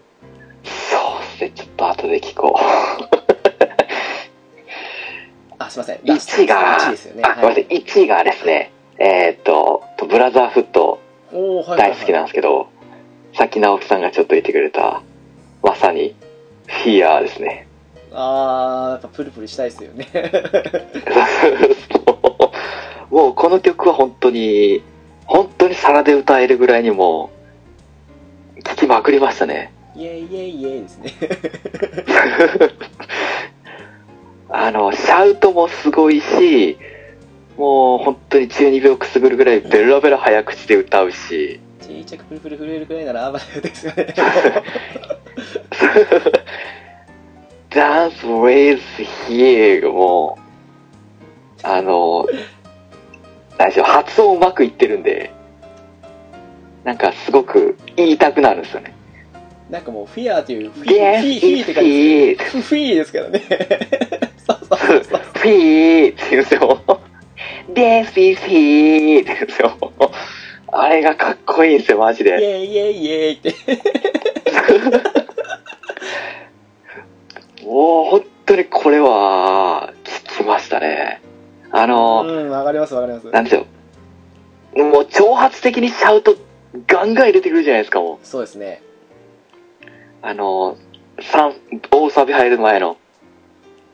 足を洗えーってガンガン入れてくるじゃないですか。あれも1曲目でしたよねライブかっていうぐらい。はい、一曲目ですね。もう、この、ここまで出るんですよ、僕は、その、カラオケとかでシャウトの音域が。すごいっすねピスケさんな、な、多分、 B'z歌ってるっていうのもあると思いますよ。子供の頃から、ちっちゃい頃から。確かにねあの歌ってると広がっていく感じはありますよねええ T.M.Revolutionと、 B'zと、ラルクあたりで、あちょっと広がったんですかね。はいはいはいはい。まあ僕ミックスボイスなんで正直音域自体はそんな広くはないんですけど。ああまあでもなかなか地地声は狭いんで。すごいっすよね。うん一回あのはい。なんだかなあれ。ええ。あれは夜も引っ張れだったか、なんかでだと思うんですけど、ええあのーあの人幕府ザンプのサンプラザさんがはいはいはい。宇多田ヒカルの「ファーストラブを地声のまま同じキーだったかな多分で歌ってたのを聞いてすごいなって思ったんですよね。歌えるのかっ歌こいいけど、ちょっと無理、無理っぽくなるんじゃないですか？ヒューって感じでもすごい頑張ってるんですけど。でも。ってなるでしょう。でもまあそれとはまあその曲としてはまあよくも悪くもってことあるかもしれないですけどでも すごいなと思いましたね。あのキーをそ音のまま出るんだ。う。んすごいですねやっぱり。あそうか。やっぱ歌手の人はもう喉時代が強いんですね。じゃあ次私なんですもんねそういえば。全部出たんですもんねそういえば。ですですです。はい。ですですです。5曲。アルバムの曲で5曲だと。まあでもこれもう本当5曲絞れないとこありますよね。うん。もう僕は、もう絞り、絞りに絞って、絞りかす出ないくらいですね。もう本当に。全部好きですね。わかりますわ。正直難しいとこ選びきれんところ。えーとですねルースの中のはい。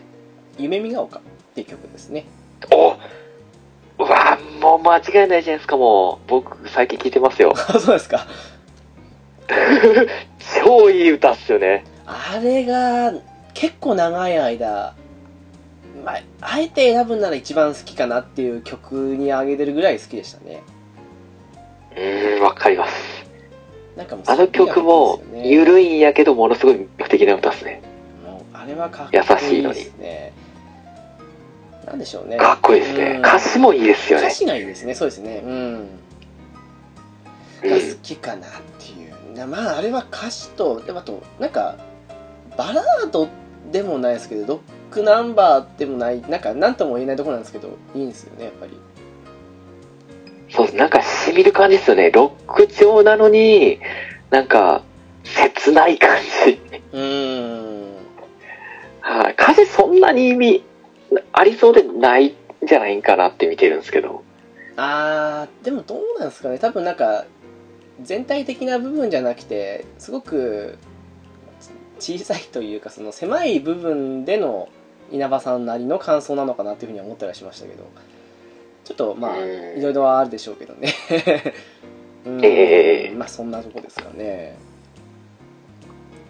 とあとそうですね。アルバムというかセカンドビートになっちゃうんですけども。はい。なんだかんだ言ってさっき出ましたけどザ・ワイルド・ウィンドですね。おー、いいですね。あの入りのギターもいいですよね。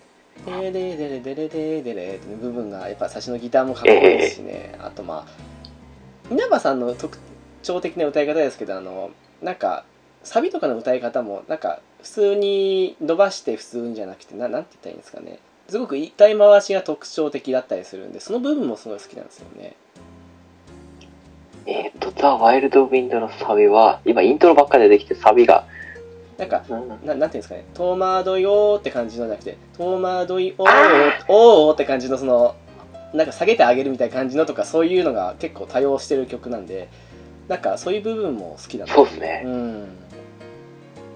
かなっていう。これはしょっちゅう聞きますね。なるほどいいですもんね、やっぱり。で、まあ、サクサクいっちゃうとして、あとはですね、またセカンドビートいっちゃうんですけど、あの、ギリギリチョップのセカンドビートのワンって曲。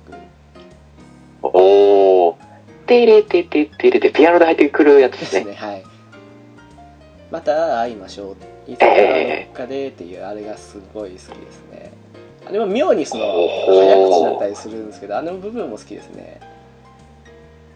なんでしょうね、あれも。優しいですねうん。なんかそう、すんごいいいなっていうふうに思っちゃって、で好きでしたね。うーん。直樹さんのビーズの受け取り方が深い。そんなことはないですよ。選ぶ曲が深いっすそんなことはないですよ。う。なんか僕の入り方がすごく浅い感じがして、ガ。ガッなんかテレビ下で、あーって感じで思う。でもね、好みだと思うんですけど、私、あのー私もハードロック寄りが好きなんで、どうしてもビーええズのアルバムで言うと、その、セブンスブルース以降と以前だと以降の方が好きなんですよ、やっぱり。あー、そうっすか。うーん、まあ、ところどころインザライフとかその好きなアルバムとかもあるんですけど、どちらかというと好み的にはその、その後のちょっとロック調の曲が多い方が好きかなっていうのがあって。そうっすね。確かに。な感じであと2曲ですけどもそうだなこれは町の小さな雑貨店でもあげたんあげてないか、はいゲームゲームカフェの時にあげたのかな恋じゃなくなる日っていうあのフレンズっていう。ミニアルバムに入ってた曲ですけども題名を知ってるだけっすね。うつむく仕草に孤独の疲れがあって 始まるサビなんですけどおー、それはちょっと聞い多分聞いたことないですね。あれがその曲調メロディアスなのもそうなんですけど、はい。歌詞がすんごい稲葉さんの書く歌詞がすごいなって思っちゃってへー。なんでしょうその元カノと会った時の話みたいな感じの歌詞なんですけどまあ深いなっていうこの歌詞深いなって思って。なんでしょうその付き合った当初と同じ状況てか付き合った時にやっていたシチュエーションと同じシチュエーションなのに付き合った時と同じ感情じゃないっていう感じの歌詞で表していてそれがすごい深いなと思っていい曲だなっていなるほど。もう一回題名いいっすか？題名じゃ曲名。う恋じゃなくなる日っていいですね。恋じゃなくなる。日インザライフ、インザライフですか？いやフレンズっていうミニアルバムです。違うか、フレ、あ、フレンズ。えーっと、フレンズアルバムの名前がフレンズですか？あそうです。あのミニアルバムであるんですよ。ああ、今ちょっと見てるんですけど、一応あの有名なのだといつかのメリークリスマスもそこに入ってますね。ああ、なんか、ナルアルバムだけでしか載ってなくて、ミニアルバム的なのはないんですよね、このウィキには。あそうですかビズ一応ミニアルバム何枚か出しててこれで、5枚ぐらい出してるかな多分ああ、ないっすね。てか、マーズとかそういうのもよく考えたら入ってないですね。うんなんだこれ、このウィキ。まあそんな感じでなんでまあうんはい。いよいよ。まあそうですねいろいろあって正直ねあの消えない虹とかの辺も好きなんですけどええいいっすね。いや、いいっすね。消えない虹。まあそうっすねこれちょっとピンとこない人もいるかもしれないですけど「君を連れて」って曲ですねほう。多分いやでもこれどうなんですかねえっ、と「フレンズ2」っていうミニアルバムに入ってるんですけどええ多分ね大体の人が昇進とかその辺の有名な曲の方がインプットされてると思うんですけど一番最後に「君を連れて」っていうバラードが入ってるんですよ。はい。これがすっごい曲もそうですけど演奏も好きでしたね。ほー、こぼしてるなぁ。聞きてえな総じてそうですね「フレンズフレンズ2」のミニアルバムはすごい好きでしたね。雰囲気があの独特で。なんかねすごくあの曲数はもちろんミニアルバムなんで、まあ、67曲って少ないんですけどでもねやっぱりうんすごく好きなアルバムですね。オリジナルアルバムに負けないぐらい好きですね。うん。8曲入ってるんですね。ああそれぐらい入ってるかも今ちょっとフレンズビーズで調べても。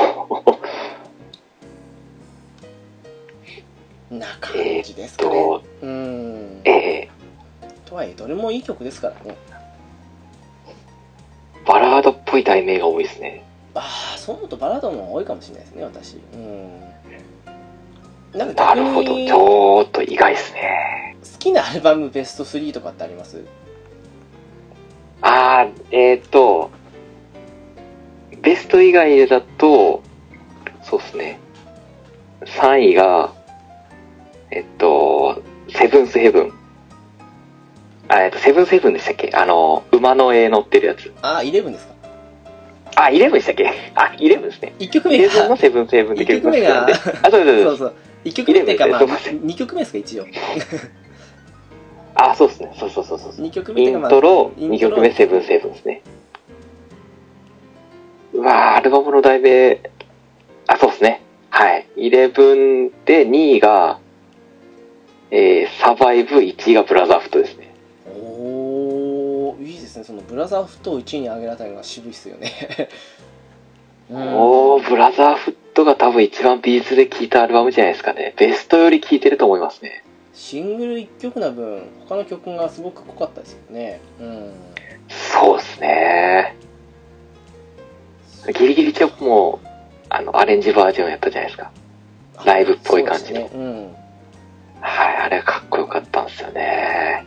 んえっと3位が11で2位がサバイブ2位が、えっと、サバイブですね。で1位がブラザーフットとそうです、ブラザーフットですね。なるほどちょっと私ピスケさんと被ってるのがありますけどねお、お、私3位が11なんですよおー。で2位がなんだかんだ言ってグリーンかなっていうあ、グリーンもいいっすね。なんかまあまあ先に言った方がいいかで1位がルースですねおー、なるほど。あー、そうですね。でも、ルースの、あー、そっか、ルースの曲もいいやな。夢見が丘とか、そうあのバッドコミ消えないュとか入ってますもんバねッ。ドコミュニケーションの別バージョンとか入ったりとかあと終わり際にあの綺麗な愛じゃなくてもとか入ったりしててすごい好きなんですそうっすね。うんいやー、あれも聞いたな気違いみたいに聞いたなでなんかそのビーズ。はい。初心者の人っていうかその何から聞いたらいいですかっていう人がいたとしたら私はそのえ昔の全盛期頃の B'zのサウンドで聞きたいんだったらあのルース薦めますし逆にその割と近年風の B'zの方でその初心者でもその聴きやすい曲が多いアルバムってやったら私グリーン薦めうーん、確かに。だってこれあれですもんね。ウルトラソーラー月鼓動の果て、しっかり入ってますもんね。入ってます入ってますえーいや、間違いないですよ。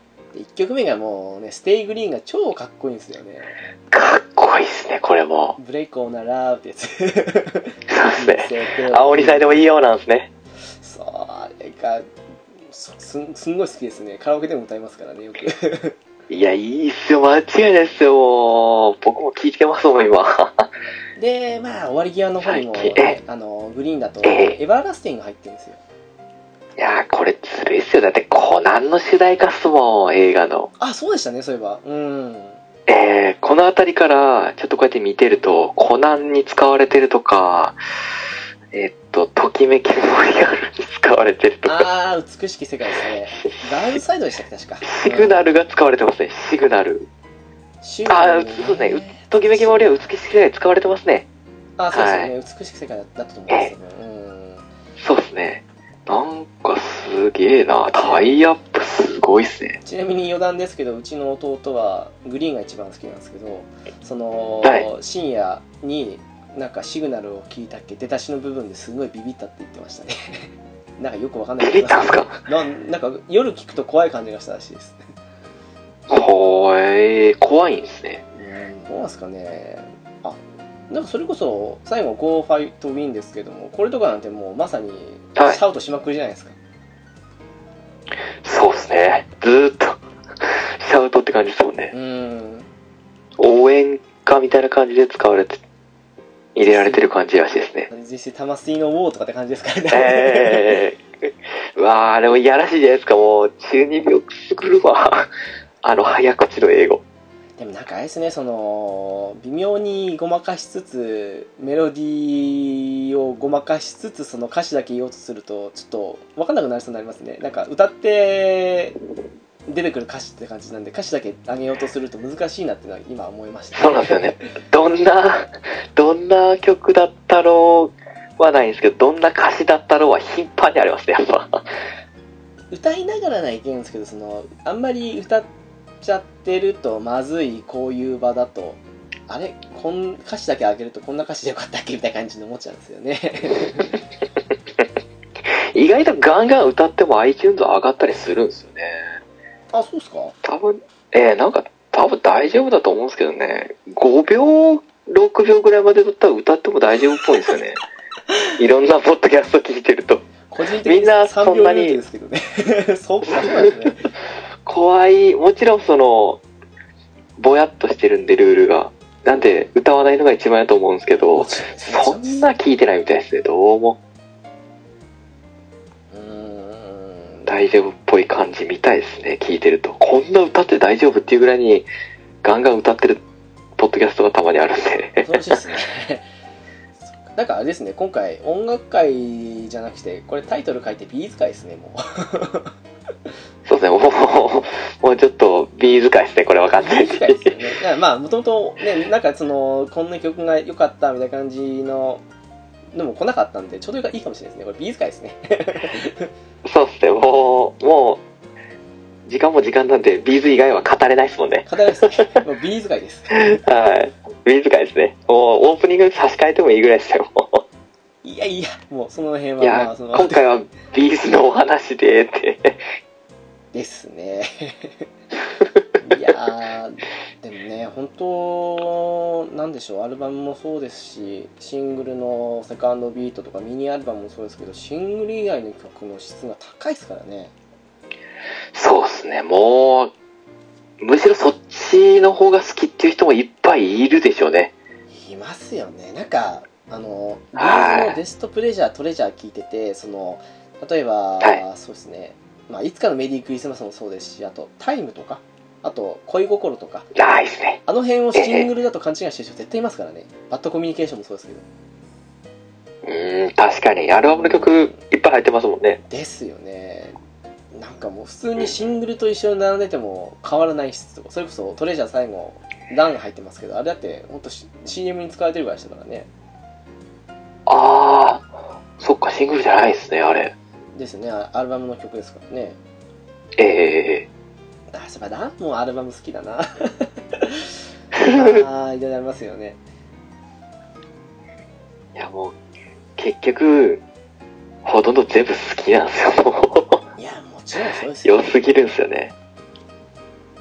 でもなんでしょうねね。こんなところですかね。でも、はい。良くも悪くもそのやっぱり最初のビーズと次のオフ・ザ・ドッグでもあんまり振るわなかったところで、まあ、バッドコミュニケーションで火ついたところありますからねそうですね。やっぱそこまでで、あれしたかったんですもんね。人気出したかったんですもんね。3枚目のアルバムまでで売れないとよく言われます見放されうる、ん見切られるっていう。うんってありますからねやっぱそこで火つかなかったらその後の伝説的なあれもなかったですからねですよね。なんかぬるぬると上がってって、あんま目つけられなかったのかなと思うと怖いですね。うーんわかんないもんですよねなんか一発屋とかで聴いてたアーティストももしかしたらなんかのそういう曲1個あったら外もすごいヒット曲重ねたかもしれないですからねうーん。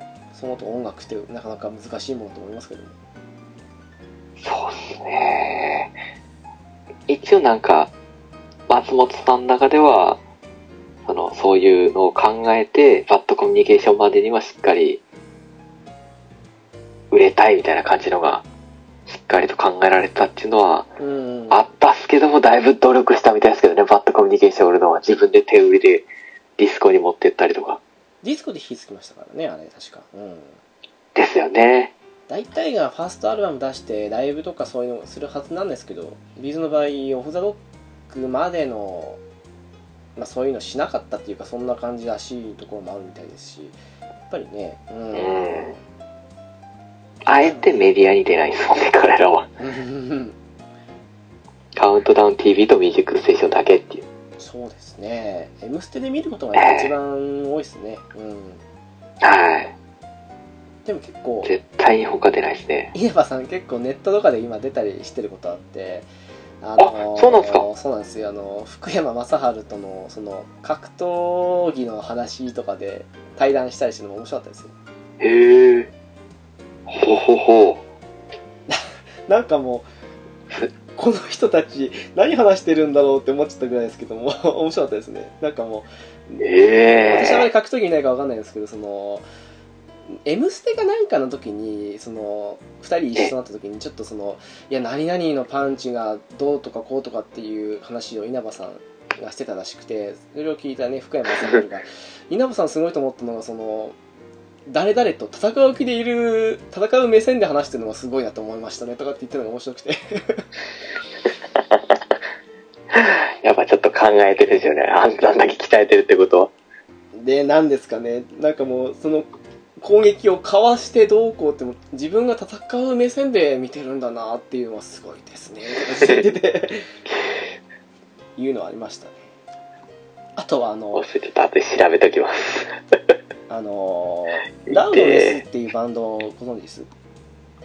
ラウ？ラウドネス。うーん、ないっすね。あそうですか。あのもう日本を代表する世界的なバンドなんですけどもえ？もうですねそのちょっと調べてますね。ラ、ラ、ラウドですか？ラウドネスですねがいているラウドネス。はいはいでいるんですけどもうんえっ、とですねそのボーカルの新原さんって方いるんですよで、はいはいはい。その方と稲葉さんの対談したのもすっごい面白かったですねっていうか。ですねあのミルキーウェイっていう曲があるんですよはいはいはい。その曲を稲葉さんがあれ高校時代かなんかそれともその後の10代の終わりぐらいなのかわかんないですけどその当時のバンドメンバーとかと一緒に歌ってる動画がネットで上がってるんですけどももうほー。それを聞いた新原さんの話とかその辺もあったりして面白くてもう稲葉さんうまいなと思ってなんか今と今ほど癖がある歌い方じゃないんですけども普通にうまいなってなんかこれが10 20歳か高校卒業した後かわかんないですけどそれぐらいで歌ってんだなと思うともうすごいなと思いました、あ、出ましたね。1985年、ラウドネス。出ましたね。稲葉ビーズ、ラウドネス。ああ出ましたでもうんとかねもう本当そんな風に思いましたねでまあその辺のことも含めたてかそのなんていうんですかねボーカリストとしてのその話っていうのもすごく興味深くてなんか喉のケアとかその辺の話とかもされててすごく面白いですね。めちゃめちゃ気使ってるらしいですね、もう。ーん。う。テレビの番組とかでもなんかやってましたけど。本人曰くそんな言うほどでは苦労はしてないとかっていう感じらしいですけどそれでもすごいまあ当たり前になっちゃってるですね、結局。まあそうでしょうね。もうそれが当たり前というかもう仕事のね。準備じゃないですけどなってるんでしょうねきっともう歯磨くみたいな感じになってるんでしょうね。ぐらいですよねきっと。ええすげえな。いやなかなかその本当簡単 TV とか「M ステ」とかばかりが多くてまあ他にもちらほら出たりってありますけど中でそのね他の方との対談とかそういうのも見てると面白いなって感じがしましたね。ちょこちょこやってるらしいですもんね、ラジオとか。うん。意外とねあれですけどねちょっといろいろ探ってみんとダメですね。今日調べてたんですけど、いろんなとこに結構顔出してたりするんですね。でも改めてなんか聞いてみるのも面白いですよねその散々聞いたからじゃなくてやっぱりもう一回聞いてみようかなっていう偶然ですけどね最近あのウルトラプレジャーバージョンのバッドコミュニケーションを聞いてましたああ、またちょっと違う感じで、YouTube とかでも上がってますよね、結構。あそうなんですかええ、ウルトラプレシャーのバッドコミュニケーションは結構上がってましたね。ああそうなんですねうーんなんかちょっとまだ違う感じですよね。そうですねなんかあのー よくありがちなその2番目のサビの後のシャウトが消えたりとかね いろいええろ微妙な細かい点はありますけどサクッとまとめれてある感じで。うん直樹さん、どのバージョンが好きですか、バッドコミュニケーション。ダントツでルースのバージョンですねおおあの、日本語的な、に訳してあるやつ。なんかあのなんていうんですかね B メロとかのヘイヘイですね。そうですよね「ヘイヘイ」じゃなくて「ヘイヘイ」って感じのとかあとヘイヘイ、ギビアバーでいいですよ。あっちの方が好きなんですよねなんなおって。かっこいいっすよね。のノリ的にあっちの方が僕もルース好きっすね歌いやすいなっていうなんかすんごいあの新えミニアルバムバージョンとかってその丁寧に歌ってる感じがするんですけどあれぐらいラフな方がかっこいいなっていうのがあってそうっすよね。あの、アコースティックっぽい感じで始まるんですもんね、頭も。チェンチェンチェチェンチェチェンチェンですからね あれもかっこいいっすよね。なんかもう欲しがってるって感じじゃなくて欲しがってるって感じで長かったりとかするのがなんかそうそうそう。なんかギター片手に緩く歌ってる感じですよね。もうその辺なんかねもう好きですね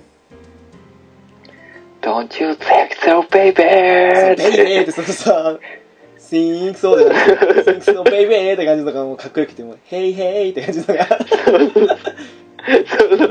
君をバディって感じでかっこいいでなすよね。あの歌い方全部いいっすねよ。そうあれがもうかっこよくて好きなんですよね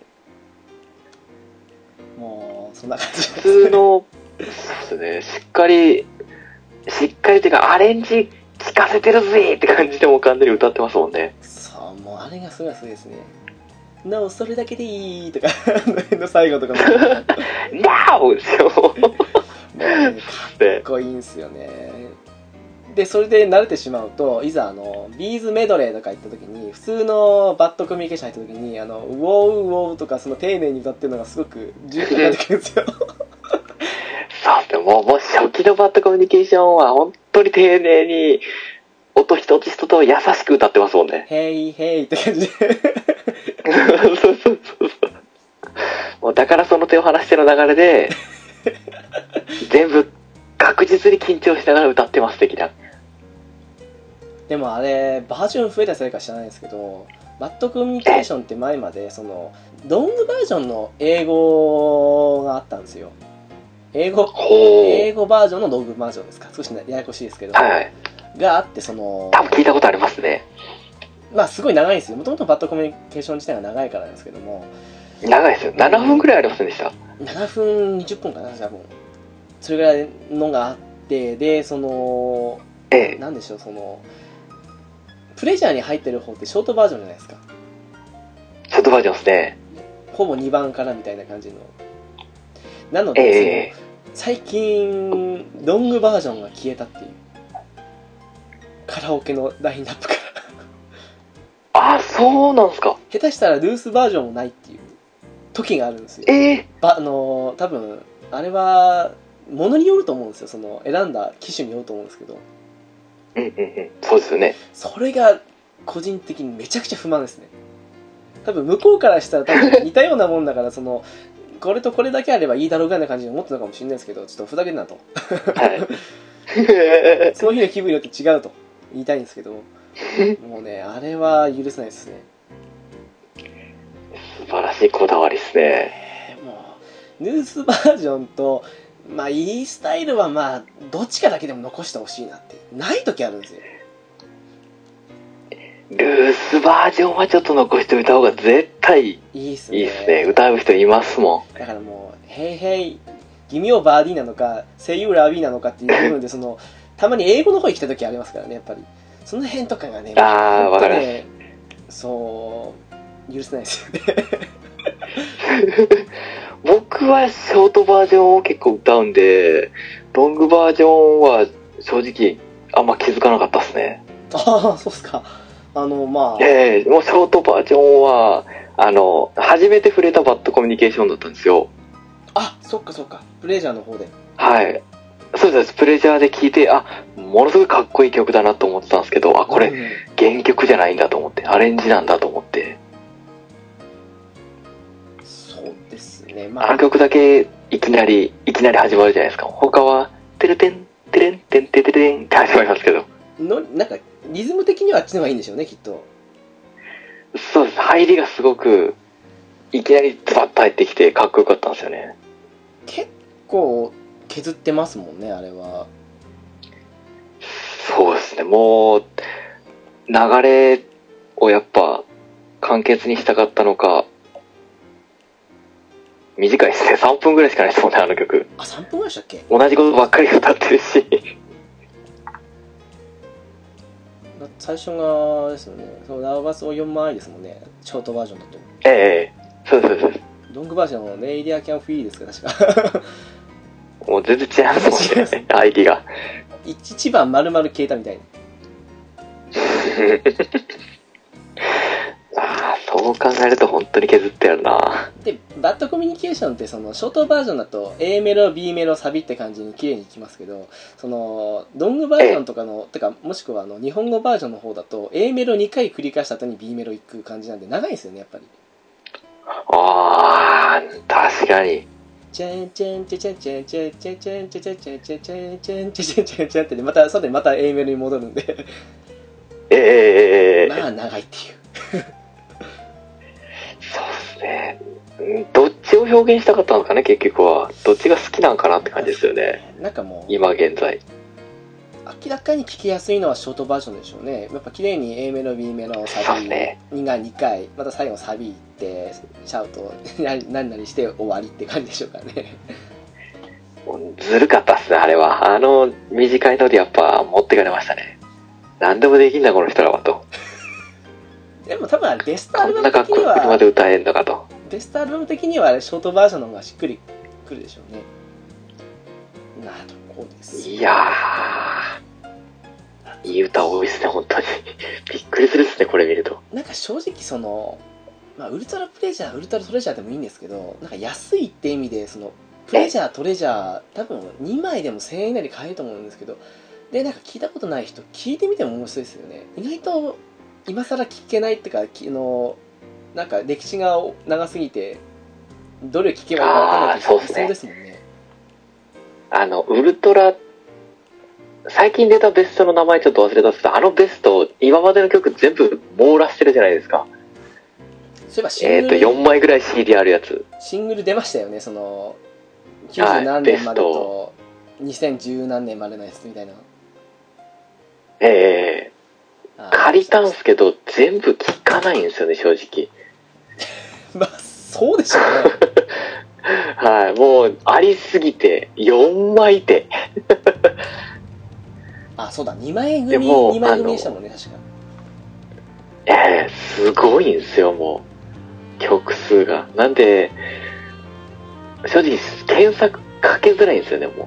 あの、ハードディスクに入れても、題名が出てこんとどれがどれやらわからなくなるんですよね。もう完全にあのなんでしょうそのシングル出た順でしたもんねそうですね、完全に、そうでした。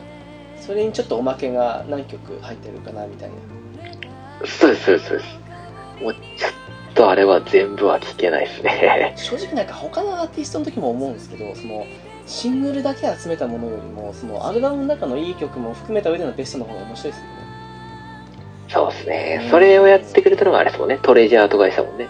でしたねはい。ファン投票的な感じで。プレジャーもちらほらそのシングル以外に曲入ったりしててそれも良かったですよね。それこそバッドコミュニケーションとかもそうですけどね。ああ、なるほど。うん。まあ、どっちかというと私トレジャーの方が好きなんですよね。そういうあれもあるからかもしれないですけど。おおなるほど。入りがプレジャーだったというか、プレジャーなのかなって感じですね。でまあどっちも良かったですよねあれはあのビーズ的にはその昔出した曲を集めて何なんだっていうふうに思ったのにあんな売れたからびっくりしたっていうふうに言ってましたけどああ。正直、あのアルバムがなかったら、ビーズの曲はそんなに僕は覚えてなかったですよね。ああそそういうところもありますかうんえータイミング的に、その、ちょうど、ライアーライアーでハマって、その、さまよえる青い弾丸ぐらいのタイミングで、プレジャーが出た。ん。で、ああ、好きやな、この、バンド、ユニットか、ユニットと思って、とりあえず、聞いとけと思って聞いたらもう、逃れられなくなったっていう。あの辺すごかったですよね。その前の年にグレーのベストアルバムのレビューが出たりしてなんかベストアルバムのルーズがある感じでなんか最初ミスターチルドレンも出すとかってだ出すみたいな噂出てたまま出ずに終わったっていうのがあったりしましたけどへえ。なんかあの当時にミスチル出してたらその後に出したベストアルバムも売れましたけどそれ以上に売り上げいったんじゃないかなとは思うんですけどそうですね。なんかあの辺りの時期、盛り上がってた感じがしますね。ですねなんかもうグレーの時にもこれを上回る売り上げがどったらとかって専門家言ってたのでその次の時にはねビーズの プレジャートレジャーあこれを超える売り上げはもうないと言ってもその次の年に宇多田のファーストラブで行きましたからね B'z超えたって。あれもうあの1000万枚いっちゃったっていう。専門家たち真っ青ですよねなんか23年連続でなんかもう本当に。え、だって、あれでしょ、 B'zは2枚で900万枚やったのに、宇多田ヒカルは1枚で1000万いったでしょ。1000万いきましたっけ？なんか700万枚ぐらいしなかったかな？750ああ、そう、1枚としてのアルバムの売り上げがトップなんですね。でしたね一応なんか公式としてはプレジャートレジャーで1000万とかって言ってましたけどねああ、やっぱ言ってるんですね、それは。でもオリジナルアルバムですからね宇多田の方はああ、そっか、そうっすね。ベストじゃないんか。まあなんかみんな盛り上がって買った結果あそこまで伸びたっていう雰囲気もなくはないですけどでも宇多田のアルバムも良かったですからね宇多田はやっぱ、全然方向性が違いますもんね。うーん極端にむちゃくちゃうまいですけど、ビーズとはまた方向性は違いますね。ですねなんかもう本当ロはい。ックとポップを全く同じ列で並べていっているようなところもあるんではい。どっちも比べられないですねう、ん良さは。やっぱりなかなか別ジャンルって感じがしますからね完全にそうですよね、本当に。まあ何にしてもあれですよねそのなんかの記録で抜かれたなんたらとかって言ったって抜かれた方がしょぼくなるとかってわけじゃなくてやっぱそれもすごいわけですからねそういう意味で言うならそうで抜かれても抜か。れなくても凄さは変わんないとこありますよねいや、本当にそうですよね。うんそれでもビーズはずっと不動ですけどね。ねランキング的にも。うん